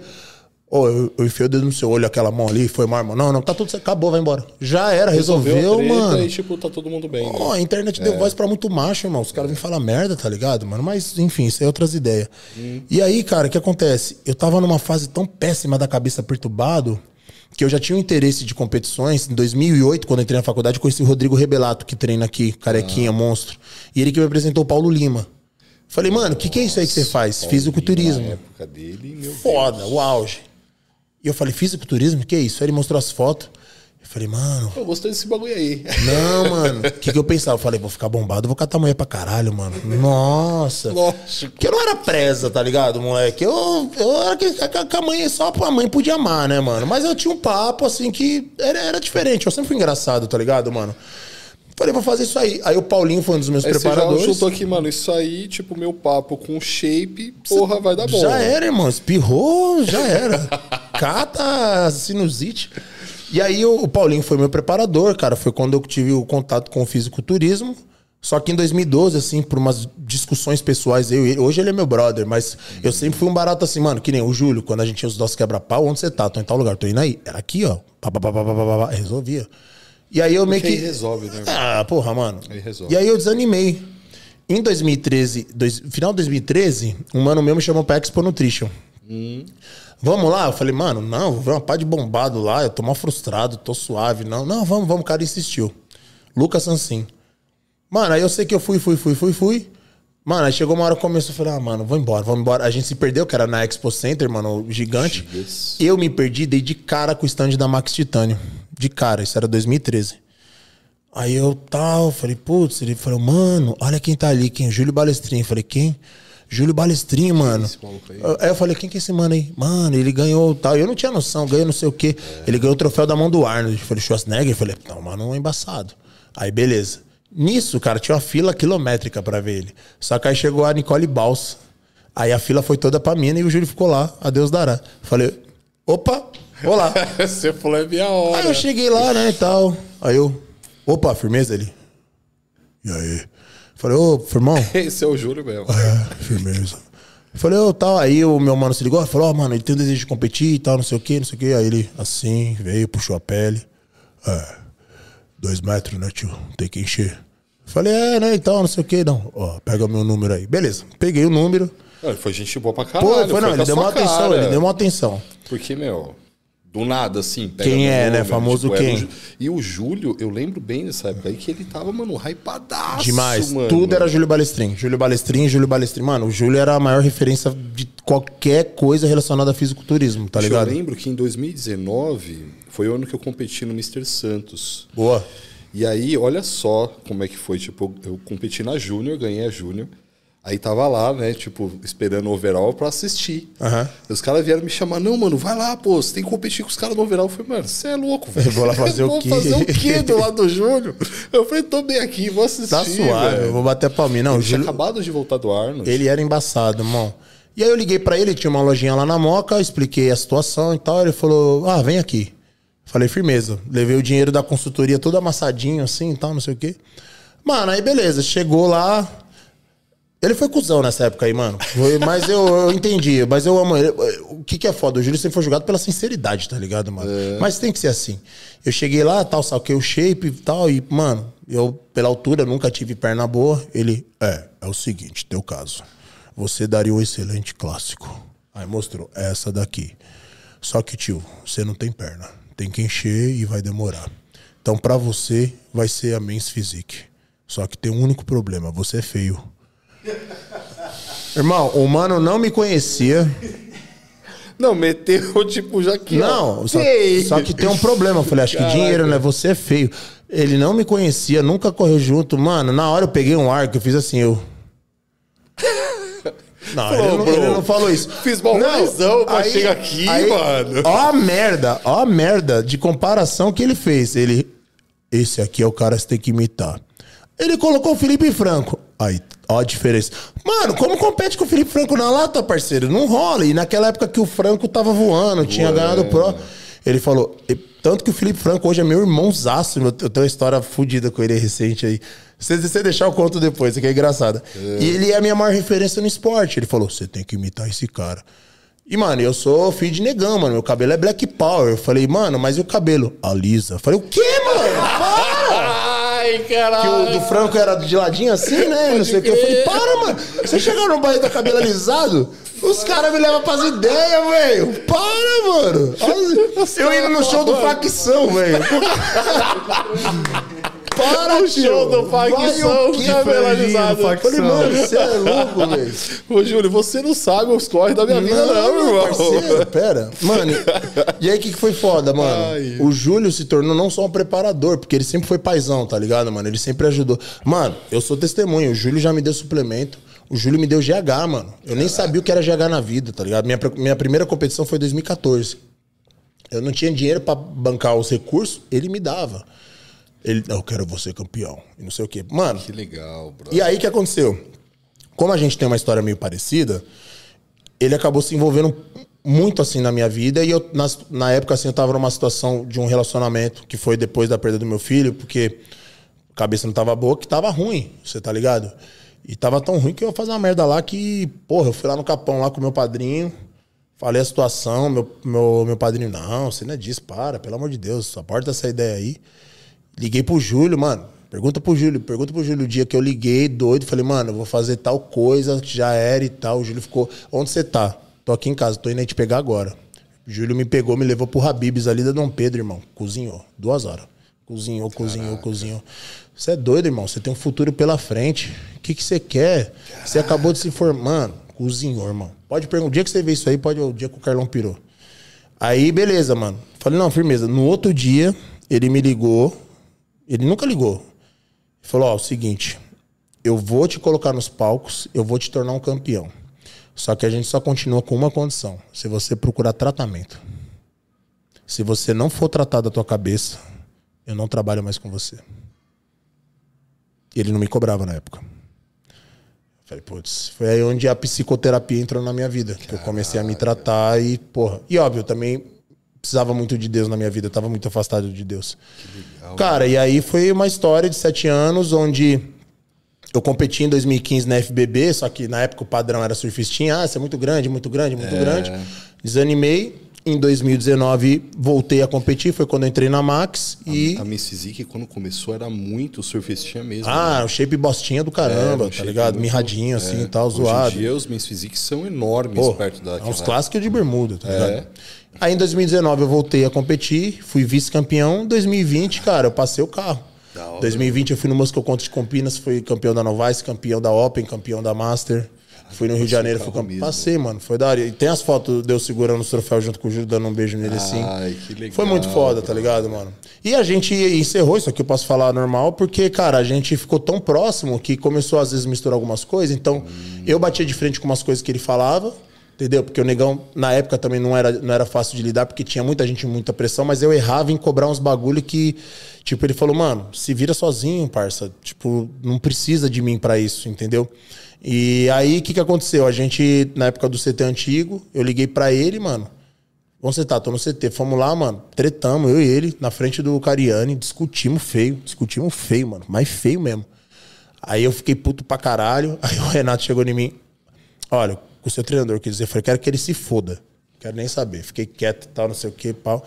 E na época eu precisava fazer sauna. Ah, porque ele queria que eu fizesse sauna. Hum. E eu não queria, porque eu competi, foi essa que eu ganhei. Ele queria que fizesse sauna, irmão. Só que eu tava num nível de estresse por causa da trembo tão gigante que eu falei, não, mano, olha as ideias. Eu falei, eu vou fazer escada.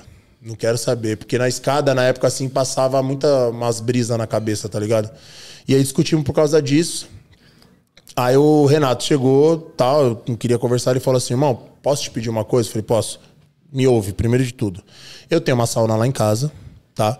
O Kleber, da namora, marido, namorada da Ju Pups, que é na época da Casa dos Campeões, precisa fazer também. Vamos lá, tô te convidando. Vamos lá, por mim. Porra, ele foi legal. Hein? Foi, foi da hora, tá ligado? Eu falei. Tá bom, vai, vamos.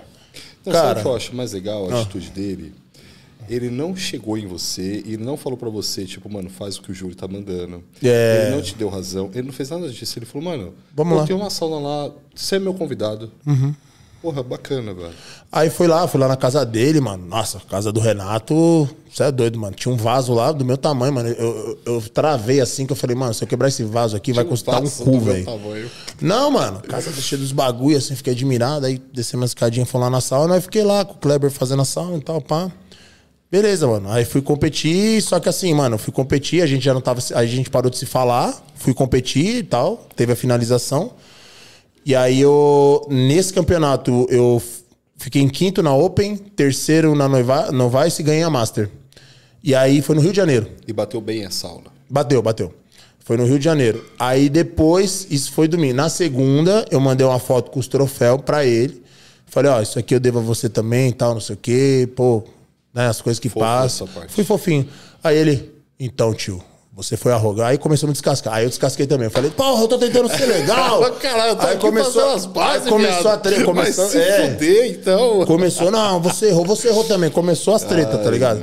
Mano. É quando, quando chega. É... Desculpa te cortar, Sim. moço. Mas o atleta e o coach, tipo. Eu agora entendo não, isso. Que começou, é... a misturar, começou a ficar muita amizade.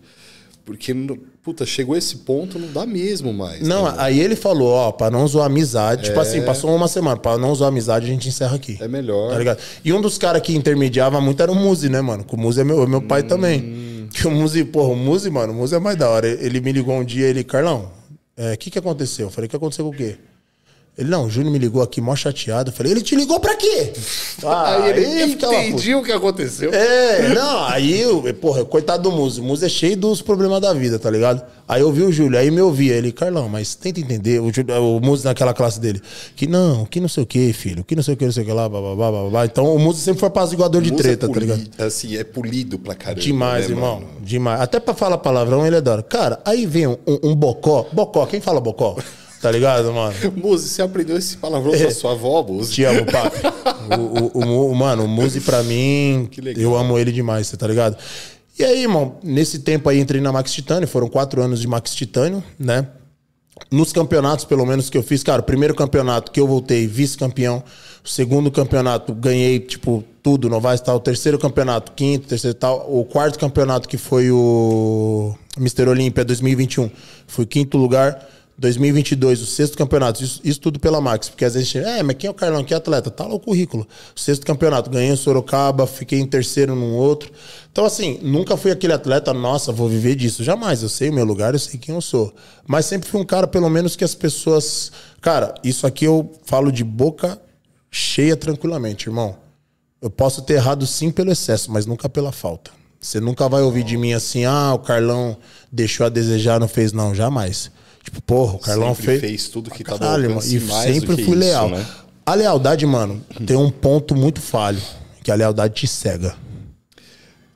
Faz sentido. Você entendeu? A lealdade te cega.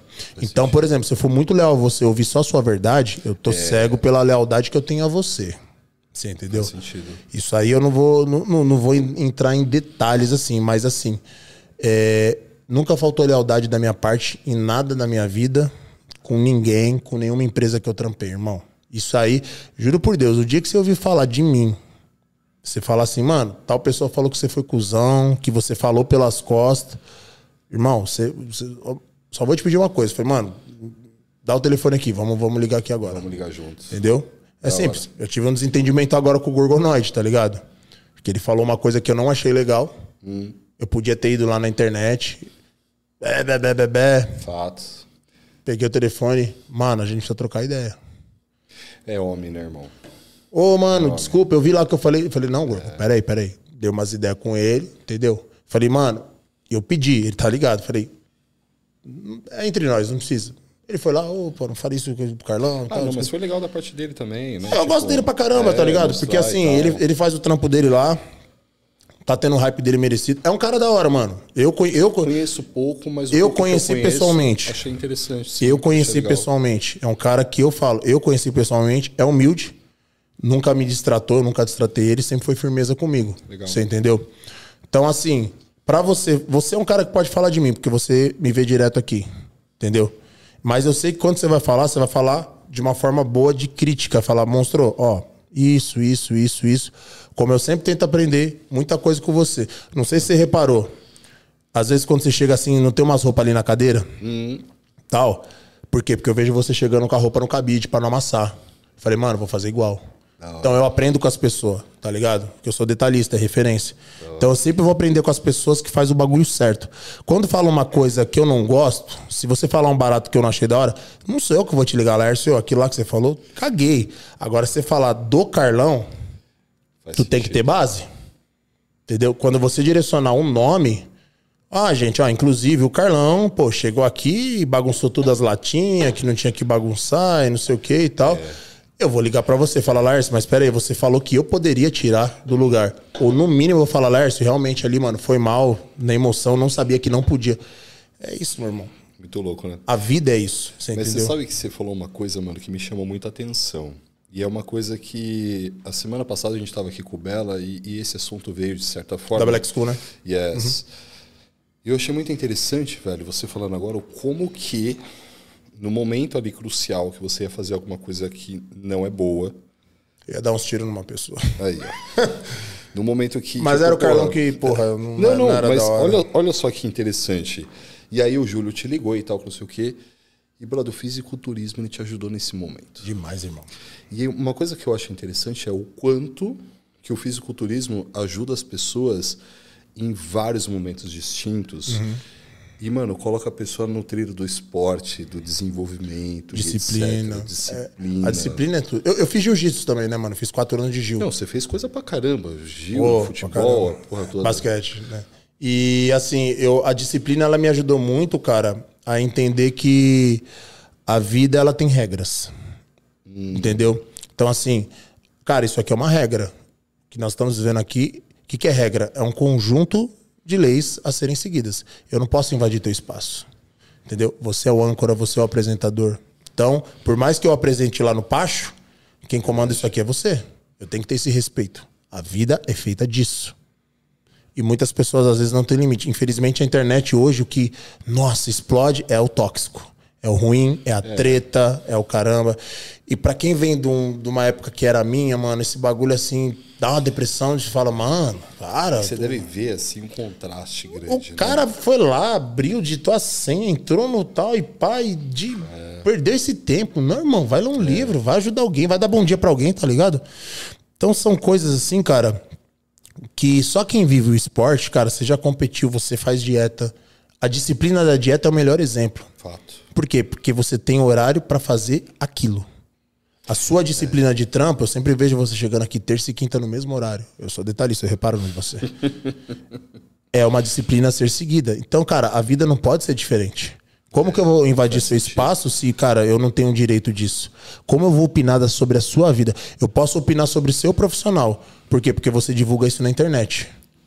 Então, se eu for consumir Ah, isso, isso. eu tenho direito de, tipo assim, mano, eu vou dar um exemplo bem claro, cara. Um cara que, se você trocar ideia, sempre vai aprender é o Brau. O Brau é embaçado. O Brau, eu tive a oportunidade de conhecer em 2005, faz uns três anos que eu não vejo, mas sempre, mano, a gente trocou, já joguei videogame com ele. É um cara que, velho, ele me ensinou uma frase que é muito foda: as decepções só acabam quando você morre. As, decepções, As decepções só acabam quando você morre. Eu tive uma Eu decepção. adoro frases, mano. Eu tive uma decepção recentemente, com 40 anos de idade. Sabe quando você fala assim, ah, tô macaco velho? Você não tá, irmão. Você vai ter decepção. Você vai ter decepção pra caramba ainda na vida. Entendeu? Não é zicano. É isso. As decepções só acabam quando você morre. Caralho, é forte isso, hein, irmão? Pra caramba, mano. Pra caramba. Você tá Não, ligado? Eu acho interessante que é uma frase que assim. Você pode olhar pra ela e ficar triste. Porque você Sim. fala, caraca, eu vou ter decepção pra porra pela frente. É, Mas mano. você pode olhar pra ela e falar assim, mano, ok, vou me preparar pra isso e vou receber de bom grado. Pô, eu sei que uma vez o Brau comentou um barato. Puta, faz anos isso aí, lá em Osasco, a gente tava conversando assim, ele comentou que um dia um fã veio debater sobre uma parte de uma música, agora eu não vou lembrar, que ele não concordou. Ele falou, não, mano, peraí, mas é a minha ideia. Ele falou, não, mas peraí, eu paguei ingresso pra encher o seu, eu comprei CD original seu, eu tenho direito de opinar, eu sou consumidor seu. Interessante isso. Você passa todo dia lá no seu canal, no seu Instagram, isso, aquilo, aquilo outro. Eu posso um dia chegar, não é afrontar, é falar, pô, Lars, aquilo ali que você falou, eu não, não concordei, não. Eu tô chegando com respeito sobre um conteúdo público que você está expondo, eu consumo, mas, na minha opinião, eu acho que não é assim, Lars. E se abre ali pra uma conversa. Um deba- um Perfeito, diálogo, é. irmão. Ah, mas por quê, Carlão? Pô, porque eu acho que, pô, a biomecânica é diferente assim, tal, e lá, lá, lá, lá, lá. Sabe? Diferente de falar, mano, que merda é isso aí. E como que o Brau reagiu a isso? O Brau falou, faz sentido, faz sentido. tá ligado, mano? legal, hein? É, mano. E, Porra, o Brau é foda. O Brau Porque de não. uma discordância, e eu falo discordância no sentido bom da palavra, Uhum. a gente aprende, irmão. Muito. O Brau fala que ele não é dono da verdade. Os caras falam ali, não, eu não sou líder do Racional, não sou líder nem da minha vida. Entendeu? Ele só faz rap, porque ele gosta, que é uma coisa que ele nasceu pra fazer. o coração dele ali. Acabou, cara. Isso é perfeito. Você entendeu? Ninguém é dono da verdade. Quer um exemplo claro? Você vai ensinar a cadeira extensora de um jeito, o pacho de outro eu de um outro. Não existe o jeito certo. Entendeu? Você tem uma- um ponto de vista sobre o exercício, o pacho outro e outro outro. Ah, irmão, faz Você, o do. você acabou de, de citar Schopenhauer. Irmão, faz o do Lalá, faz o do Pacho, faz o meu. Qual que você sentiu mais? Mano, o do Pacho pegou. Faz do é Pacho. isso. Já era. Só que não dá o direito de chegar e falar assim: nossa, que comentário bosta, que exercício bosta, que vídeo bosta. Direito é uma coisa assim que a gente tem até por uma questão de, de hombridade, mas não existe. As pessoas perderam o senso do, do direito, entre outras coisas. O exemplo claro é os, é os árbitros de internet. Quando coloca uma atualização, esses dias eu vi uma atualização do Tenente Breno, e eu sou um cara que vou ver os comentários. Ah, esse físico é disso. Irmão, você não sabe o que o mano tá passando aqui 24 horas. Não, mas assim, você sabe que você está falando disso, eu tô achando interessante que. E assim, né? Freud tem uma frase muito legal que diz: quando o Pedro fala de Paulo, eu sei mais de Pedro do que de Paulo. né? E aí a questão é: vamos lá, esse cara que criticou o Breno, como é que esse cara tá? Ele tá no mínimo melhor do que o Breno? Não, porque é, eu penso dessa forma. É, pro cara falar, né? No mínimo. Exato. Então, o que muito eu vejo é o que? Mano, é inveja pra caramba. Uhum. Tá ligado? Tipo, mano, vamos lá. Eu tenho 20 anos dessa porra aqui. Postei um vídeo um dia desse, o cara criticou algumas coisas, eu entrei no perfil pra ver. Ele tá no terceiro semestre da faculdade. Pô, irmão. Você entendeu, mano? Aí eu olho assim, eu falo assim, porra. Não- Dá uma Então- vontade, né, mano? então- Às vezes, mas não, é não, mas foda, de velho. verdade, eu olho, eu falo assim, pô, a internet dá voz. Sim. Uhum. Né? E, meu, quando o Pedro fala de Paulo, você Exatamente. Que de Paulo. E eu antigamente, mano, eu, eu. Puta, eu era muito idiota. Eu respondia. Ah, não, Eu ia no direct pode. do malandro, eu achava no Instagram, eu falava, mandava áudio, tá ligado? Assim. Não pode. Aí a, mi, a minha esposa, ela é muito foda. Minha esposa, cara, é, porra, é a metade que eu precisava, mano. O que eu sou acelerado, a minha mina é assim. Já acabou? Tá. É, Que é equilíbrio, né, irmão? É. Que bom. olha, olha a energia que você gastou. É. A mesma Total. energia que você tá reclamando que o cara gastou falando mal, você gastou respondendo. Ela precisa. tá. Você, Carlão, precisa. Sabe, assim, mano. Minha mina foi benção na minha vida. Me, me reaproximou Legal. de Deus. Sabe, assim, me tornou um homem melhor. Eu- hoje eu sou um filho melhor por causa dela. Filho melhor no sentido, assim, de, cara, de saber valorizar as coisas. Não reclamo tanto é, em relação ao cansaço, ao desgaste. Cara, ó, ficar daqui das sete da manhã às nove da noite é complicado. brabo, velho. você entendeu? Mas eu chego em a casa. que chegou pra somar, né, irmão? Que legal. chego em casa, tá o meu cachorro. Meu cachorro chama Nelson. Chega. chega O Nelson. Nelson. É porque era Mandela, né, mano? Ah, E aí, não, e aí um cara falou que o cachorro não, cognitivamente não guarda três sílabas. Mandela, ô Mandela, Mandela, ele confunde. E eu já tinha, porque eu, pô, por causa do negão, eu falei, puta, mano, e agora? Eu gostei de Virou Mandela. Nelson. Mandela, Nelson Mandela. Nelson. É aí ficou Nelson, tá ligado, Nelson. irmão? Então tem o meu, meu cachorrinho lá pra brincar, minha esposa lá me esperando, irmão. É a melhor coisa do mundo. Por quê? É o que eu falo pra todo mundo. Dá pra chegar, tá ligado, mano? Para de dar desculpa, para de reclamar, dá pra E chegar. você pode falar isso com Pô, propriedade, irmão, né, viado? Eu sei de onde vi. Mano, da onde eu vim não tinha perspectiva de nada. Não ia passar dos 30. Vários parceiros morreu. Minha tia falou que eu não ia passar dos 30, tá ligado, mano? E Foi sua tia que Foi uma falou. tia minha que falou no caixão lá. Tia Luísa, tá ligado, irmão? Caraca. Não, mas hoje, se eu, se eu visse ela, eu daria um abraço nela, tá ligado, irmão? De uma Então- forma ou de outra, ela te motivou, né? Daria um abraço nela e falaria. É. Aí, ó, Chupa, quarentinha. tia! Quarentinha tamo como, tá ligado? que nem o Marco Aurélio, mano. Marco Aurélio, porra, ele mandou mensagem. Essa história é- da hora pelo seguinte, mano. Eu sempre gostei de tênis, deu pra perceber. É, né? porra, com certeza. Só que na época eu não tinha dinheiro. Aí, Luquinha, eu não tinha dinheiro pra comprar os tênis. Eu tinha aquele topper, eu tinha aquele, sabe o topper de pano que era pra ir na igreja, pra jogar bola.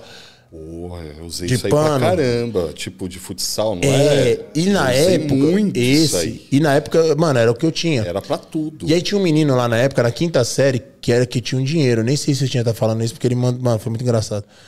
Aí o moleque na época tinha o Olímpicos, que na época o Olímpicos Já era era o pá. chiquérrimo. Falei, ô, mano, que tênis da hora e tal. Ele falou, "É pena que você nunca vai ter um, né? Que você é pobre. Filho da puta. Ah, é, mano. Aí eu fiquei no ranço, assim, pá. Aí eu cheguei em casa, minha mãe lavando louça com o avental. Eu falei, ô, mãe, por que, que a gente é pobre? Minha mãe de costa parou, já vi as labaredas subindo, tá ligado? Você falou, fudeu, fechou Ela virou assim, por que, que você falou isso aí? Aí eu, não, é porque eu me... Por que você falou isso? Aí expliquei. Mano, minha mãe foi Hum. buscar o moleque. Pegou eu, fomos lá na casa do moleque. Olha só. Tocando interfone. Quero falar com os pais do Marco Aurélio. Chegamos lá, mano. Minha mãe... Você não... Você é louco, que vergonha.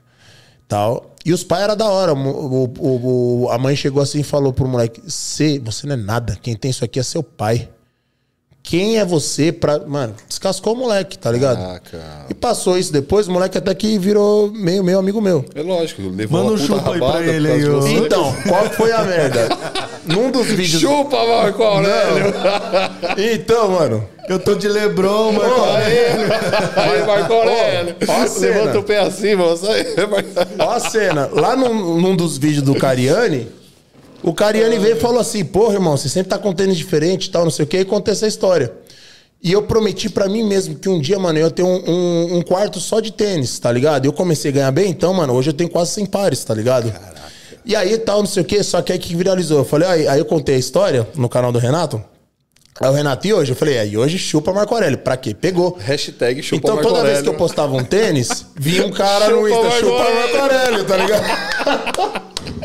Ai, Mano, isso na quinta série, Genial. passou, mano. E eu fui comprando tênis e tal, e não sei o quê. E eu postava. Imagina o Marco Aurélio, tipo, idoso, 80 anos, tipo, chegando no Não. Insta dele. Chupa Marco Aurélio. Ele falou, caralho, velho. O pessoal não esquece vai essa história. piorar.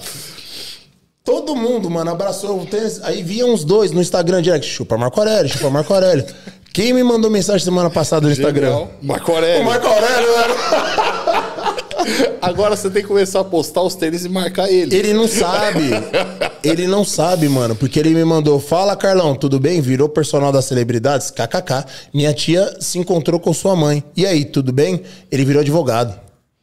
Ele não tem nem noção. Chupa Marco Aurélio advogado. Foi ele. Mano, Ai, essa história foi muito foda, Não, o. Marco Aurélio, ele vai processar a gente. Deixa É, você entendeu, mano? Ele tá aqui, mas não respondi ainda, não, mano. Porra, mas é uma das histórias de superação, mano. Porque eu falo, dá pra chegar, para de vitimismo e principalmente, irmão, energiza o bem, energiza a positividade, cara. Quando você saiu, mano, quando eu acordo, mano, eu tenho espelhão. Hoje eu tenho. Hoje eu moro em São Caetano, mano. Eu vim do Cortiço do Bahia, eu moro em São Caetano. Eu tenho, eu tenho uma banheira em casa, mano. Caraca. Ô, só, só banheira era Se só o em Júlio mandar motel. fazer um banho de imersão, você até faz. Tá lá, mano. Banheiro era só onde, ô? Oi? Só no motel, mano. Quando? Tá ligado, mano? Porra, foda. Eu tenho, eu tenho um AP grande, mano. Eu tenho, eu tenho uma cozinha da legal, hora. parabéns, Eu fui irmão. na festa, eu comprei à vista uma geladeira de duas portas, assim, aquelas que abrem assim, mano. Que era o meu sonho. Eu falei, mano, eu quero ter essa geladeira. Cheguei lá, débito. A pessoa Fruto do débito. trampo, pra caralho, irmão. Tá Sua ligado, correria. irmão? Ô, eu tô aqui o dia inteiro, mas também não tô de chapéu. Eu sei o que eu tô fazendo, tá ligado? E aí, o que, que foi foda, mano? Quando você vê essas conquistas, eu, eu, eu assim, eu, eu me considero um cara muito forte, tá ligado? Forte, assim, emocionalmente hoje. Por tudo que eu passei. Só que às vezes eu tô em casa assim, eu fico brisando nos bagulhos assim, mal nada a ver. Tipo, por exemplo, eu tô lá, eu tô vendo a mesa de jantar. Eu falo, mano, eu tenho uma mesa de jantar. Aí começa a chorar. Caraca, velho. Porque, Sendo mano, grato pelo bagulho. Porque na época lá na casinha com meu pai, mano, a mesa era pequenininha, às vezes eu comia no sofá, você tá ligado, mano? só. Então eu vejo uma TV grande, que eu tenho lá uma TV, eu gosto de tecnologia. Eu falo, mano, Caralho, tem uma TV zona. muito foda, mano. Aí eu falo, Parabéns, cara. irmão. Sabe por quê, mano? Porque eu conquistei. Eu, eu, eu corri atrás, mano. Eu, o, que- o que eu sempre falo da minha história pra todo mundo, não seja vítima, irmão. Eu poderia, em qualquer lugar, contar essa história e falar, nossa, olha o que eu passei. Não, irmão, eu passei, firmeza. É isso mesmo, eu vi minha mãe apanhar. Tô aqui. Entendeu? Meu pai lá foi enterrado num caixão lacrado, eu vi isso, isso, isso, não sei o quê. Eu já vi um cara morrer na minha frente, é feio pra caralho, ponto. Mas eu tô aqui, irmão. Tipo, vem e dá. Isso tudo me fez ser o Carlão. Ser um cara, tipo, eu erro, mano, eu erro pra caralho. Nossa, eu erro muito até. Mas assim, eu acho que às vezes eu acerto mais e principalmente eu acerto, eu erro na inocência, mas acerto no propósito e na certeza. Serra, tipo, mano, tentando acertar. Todo mundo erra, mano. Todo mundo. Porra, às vezes eu sou idiota. Eu falo um barato que, putz, que que eu já fiz. Palavra é que nem flecha, né? Foi. Verdade. Já era, não volta mais. Você entendeu? Só que todos esses acertos, cara, com certeza me fizeram ser essa pessoa que, graças a Deus, todo mundo chega aqui, dá bom dia e gosta de estar perto. Não, tanto gosta que eu tenho certeza. Lucas, tem alguma pergunta aí pro Carlão? Ah, a galera Que- curtindo bastante aí o papo. Tá da hora, Lucas? Pô, no geral, a galera tá, tá gostando bastante. Puta história, aí, né, velho? É nóis. Tem alguma pergunta pra ele aí da galera ou não? Cara, teve. Deixa eu ver. Teve uma que ele tinha falado, mas era do papo que passou. Se ele conhecia um grupo de rap. Tá. É, Carlão, tu curtiu o grupo de menos crime? De menos crime, do Miquimba. Crime. Era, era lá da vila, pra caramba. famoso, faculdade ouvindo. Era da família DRR, do Consciência Humana. Salve WD. Brabo, né? Pessoal da Leste ali pesado, hein? Pessoal da Leste ali pesado. É, pergunta, pergunta foi mais isso. No geral, a galera curtindo mais a ideia, o papo e tal, a história de vida do Carlão. Da. Quer a história do Felipe Franco, rapidinho? Essa é aí. boa. e o do olho? Como é que você ficou cego? Do olho? Mano, meu primo morava no, na estrada. Morava, né? Não mora mais. Na estrada dos Alvarenga, que era o candomblé do meu tio, né? E eu ia lá, estrada dos Alvarenga, número 7000, que é em frente à represa do Orquídeas. E é divisa com Laura. E assim, é uma das, das quebradas mais pesadas de São Bernardo, que é o Telma, aí o Alvarenga, o Alvarenga, o Telma tá no Alvarenga, o Laura e o Orquídeas. Mano, é as quebradas pancada. E eu tava lá, né, mano? Porque tinha um terreiro, tinha as festas e tal, Cosme e Damião. E um dia o Edivaldo, que é meu primo mais novo, que é irmão do Júnior, chegou e falou: Ó, tão espancando o Júnior lá, mano. Falei, mano, como assim? Que era bagulho de quebrada, né? Subi, mano, tinha uns quatro caras em cima do meu primo, arrebentando meu primo. Caraca, velho. Mano, aí cheguei, peguei uma pedra, né? Já Um- um- não sei se foi uma pedra, um pedaço de pau e cheguei, mano. E tal, e toma aquela pancadaria de moleque, assim, saudável, até gostosa, sinto falta. E tal, e pá, e pá, e pá. O bicho é casca agora, sabe? Mano, nós conseguiu desvencilhar a galera lá. Que, que eu lembro, mano, eu acertei uma paulada na cabeça do moleque, tá ligado? E aí esse moleque, ai, ai, ai, saiu boa. fora, e os outros tal. Só que aí ficou um.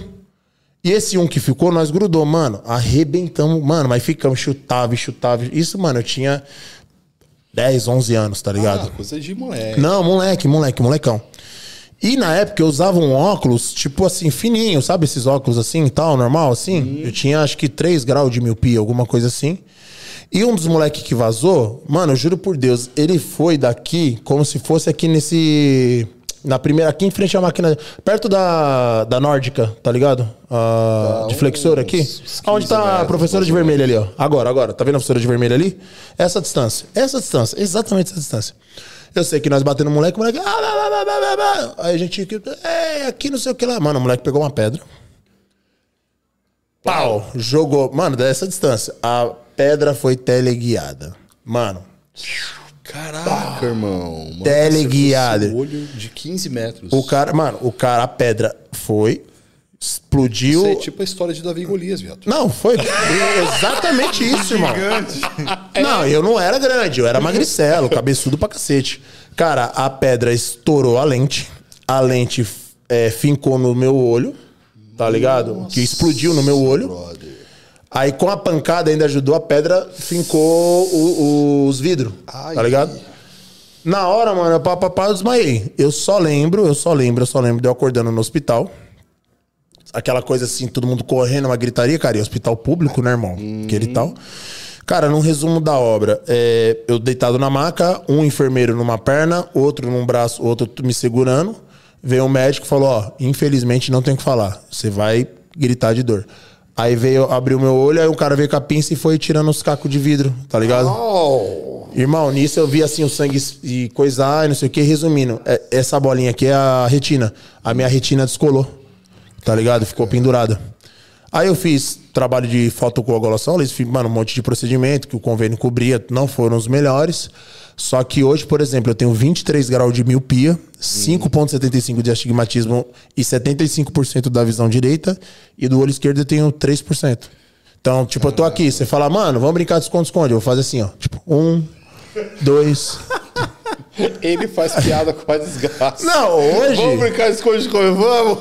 É, hoje. Caraca, os caras me chamavam de. de- Só que o olho que enxerga tem 23 graus de. Tem 23 graus e 70 por- 75% de visão. Caraca, irmão. Então, os caras me chamavam de alma negra, né? Porque um bagulho, tá- lembra? Porque eu era magricelo e.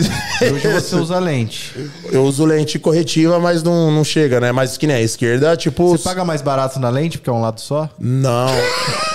Cusão, Ah. Luquinha, todo, todo, todo um, né, moleque? O Não, mas bravo. na época, mano, na época foi embaçado, né, mano?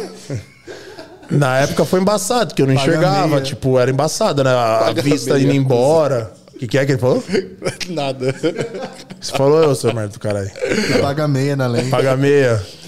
e aí, mano, óbvio, foi hoje, graças a Deus, eu tenho a oportunidade de falar isso do ano. Eu falo que o meu primo me deve um olho, tá ligado? Essas coisas assim.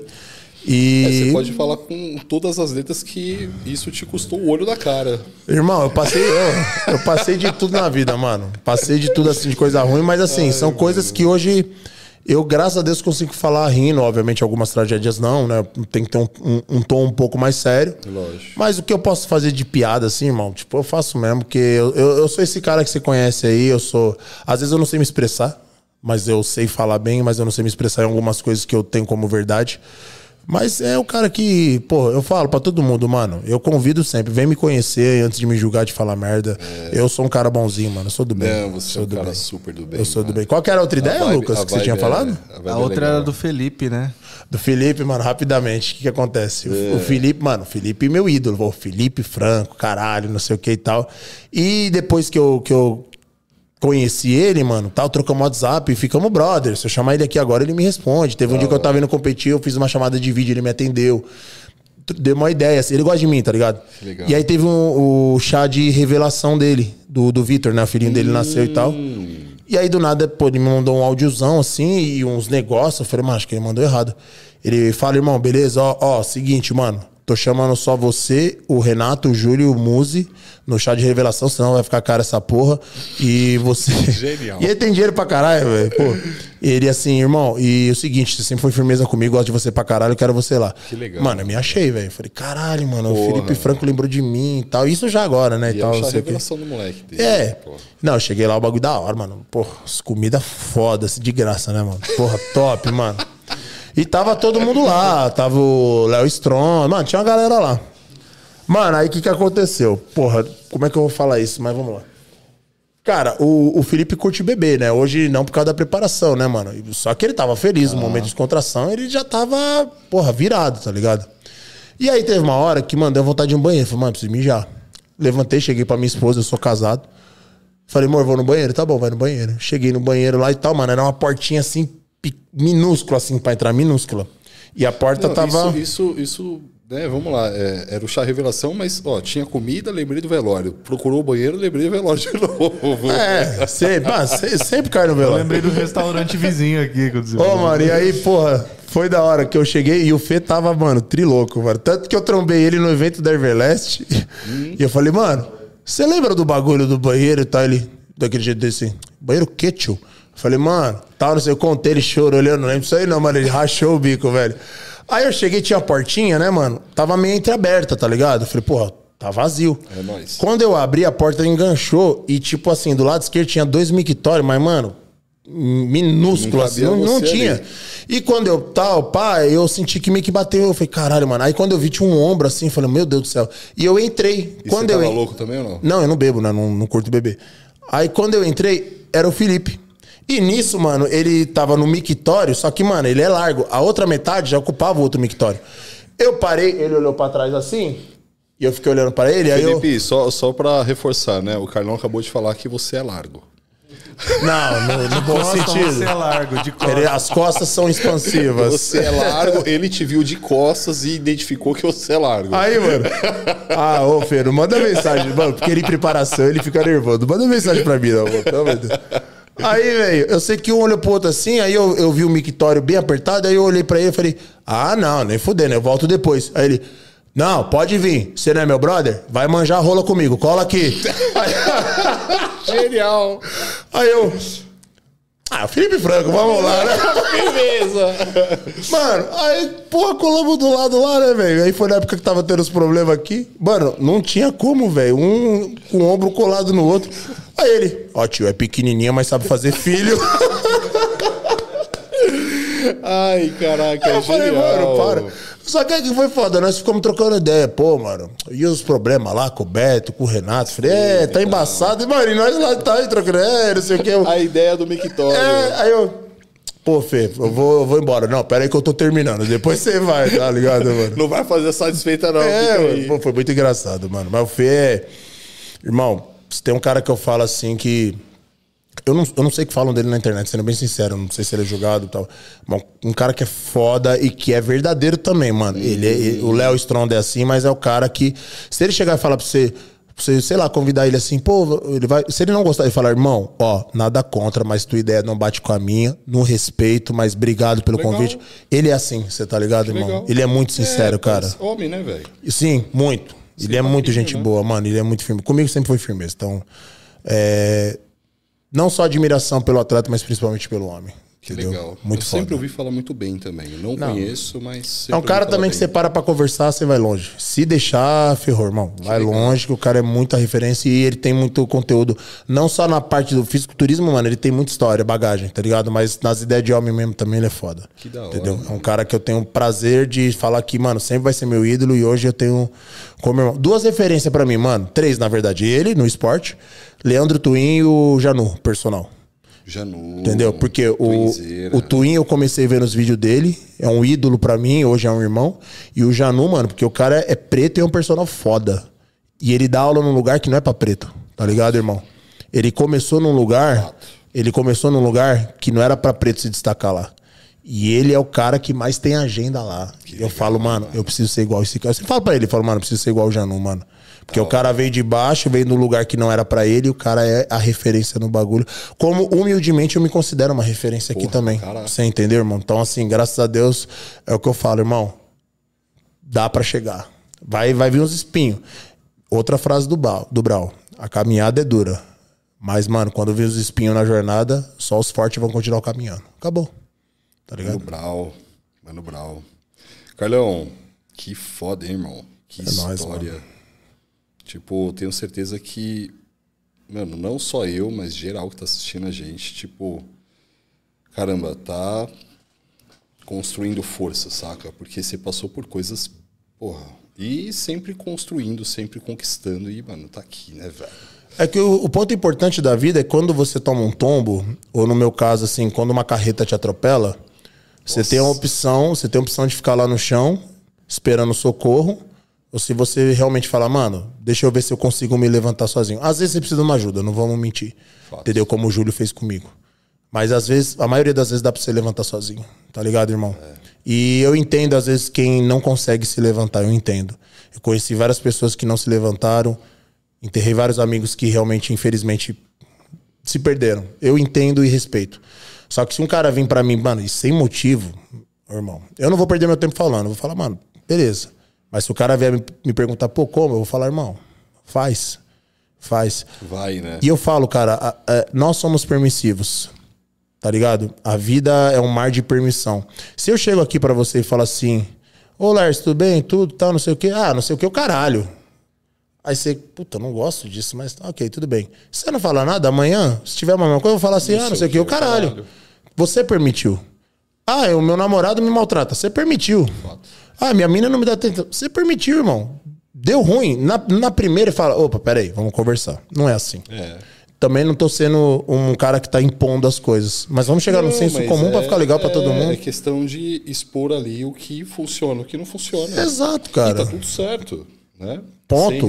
Ponto passivo. Agora, se você sempre ficar se permitindo ser um coitado, ser uma vítima, ah, não tem oportunidade. Ah, vou dar um exemplo aqui. Ah, eu não consigo aumentar minha hora aula. Ah, eu não consigo cliente personal. Irmão, você tá se permitindo ser um completo idiota fracassado. É. Muda a porra do discurso e vai fazer acontecer. Não, eu acho que assim, né? Vamos, vamos pegar esse exemplo, oh, não consigo aumentar minha hora aula, tá? Uhum. E o que, que você está fazendo para aumentar a sua hora aula? Exatamente. Tipo, tá esperando que as coisas aconteçam, né?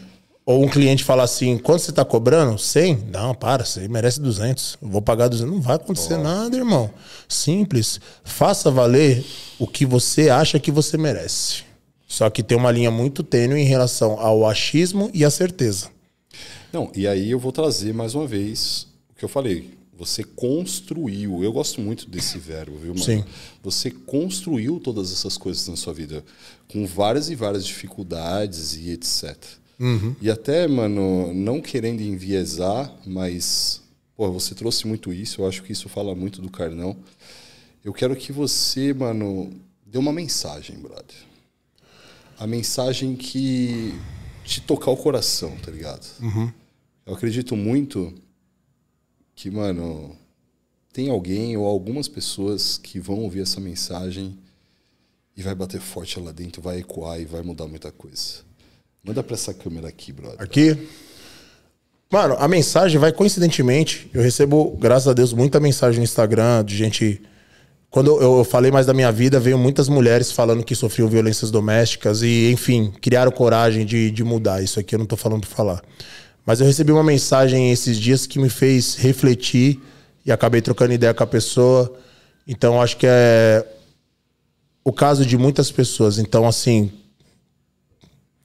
eu não sei, a pessoa que está olhando aqui agora, eu sei, hoje você acordou, independente do horário, 4, 5, 6 horas da manhã, e algo te fez não querer sair da cama.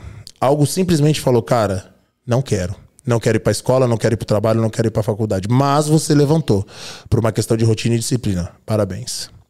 Todo dia, parceiro, todo dia, parceira, todo dia, campeão, todo dia, campeã, que você levantar, olha no espelho e energiza a melhor coisa do mundo, que é você.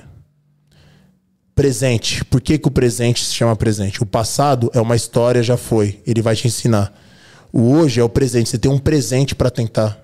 O presente se chama presente porque é o presente que você está ganhando de Deus para fazer o seu melhor hoje. Para que amanhã você se orgulhe do que você fez. Então, olha no espelho e fala: Eu sou foda. Independente, irmão. Você vai chegar lá, teu chefe vai estar tá cozido, a matéria na facu vai estar tá difícil, aquele trampo que você tá cansado não vai te dar promoção. Vai lá, faz o seu melhor, irmão. Não terceiriza a culpa, não terceiriza o problema. Ah, eu vou trabalhar mal porque esse cara não me valoriza. Eu vou fazer menos. Faz o seu melhor, irmão, com um sorriso no rosto. A regra da vida é: tem sempre alguém te olhando. Tem sempre alguém te observando. Sempre alguém tá te olhando. Se você faz algo errado hoje, essa pessoa está te olhando. E às vezes tem pessoas que te olham só para esperar sua falha. Se você fez algo foda hoje, A pessoa que tava esperando sua falha fala: é, não, não foi dessa vez. Então você quebrou o cara no meio. E entenda, você é capaz. Irmão, você é capaz. Você simplesmente acorda e fala: Eu sou capaz, hoje vai ser foda, hoje vai ser um dia de vitória. Porque corrida hoje, vitória amanhã. Se você simplesmente parar no tempo hoje, você vai ser um coitado amanhã. E eu tenho certeza que ninguém aqui é coitado. Quem tá aqui hoje, eu tenho certeza ninguém é coitado. Tem dias ruins, tem dias que é foda. Eu sei, tem dia que é foda. Mas se você terminou esse dia, parabéns. Se você foi na faculdade, se você trampou, se você veio treinar, parabéns. Puta, eu fui treinar, mas foi uma bosta. Não, irmão, foi o melhor treino da tua vida, porque você nem queria vir, mas você veio. Então energiza e pensa no dia de hoje, porque o amanhã vai ser foda. E você é capaz. Se alguém vier falar o contrário, manda pra merda. Abre o guarda-chuva do foda-se, principalmente. Entenda o quanto você é foda. E ninguém, ninguém, ninguém pode falar o contrário. Se falar, manda pra merda. Acredita em você, acredita no teu sonho. É isso. Genial, velho. Genial. E assim, mano, você pode falar com propriedade, moço. Não são palavras vazias, né? Já falaram muito pra mim. Já falaram muito pra mim. Tipo, Sensacional. nah, tá ligado? Mas Sensacional. nem citei o nome das pessoas. Tirando a tia Luísa. Chupa, tia E o Luísa. Marco Aurélio Chupa, Marco. Aurélio. Galera, eu quero terminar esse podcast com essa vibe, essa letra. O Carlão mandou aí. E o cara pode falar com propriedade. Então a gente tem que ouvir e falar, porra, tem verdade nisso, vou trazer pra mim. Obrigado mais uma vez, Carlão. Irmão, que honra. Obrigado velho. pra caraca pela amizade. Mano, por estar aqui com a gente. Obrigado, Giga. Já falei, velho. você é Obrigado referência, mesmo. irmão. Referência pra muitos, referência pra mim. Obrigado. verdade. Vamos mesmo. continuar trabalhando, né, mano? Sempre, né? Trabalho é o que continuar. precede a vitória e o sucesso. Obrigado, galera da equipe aqui. Valeu demais. Obrigado você que está aí assistindo. Tamo junto. Valeu, Gigas. Até o próximo podcast. É nóis, rapaziada. noite. Tamo, junto. Valeu.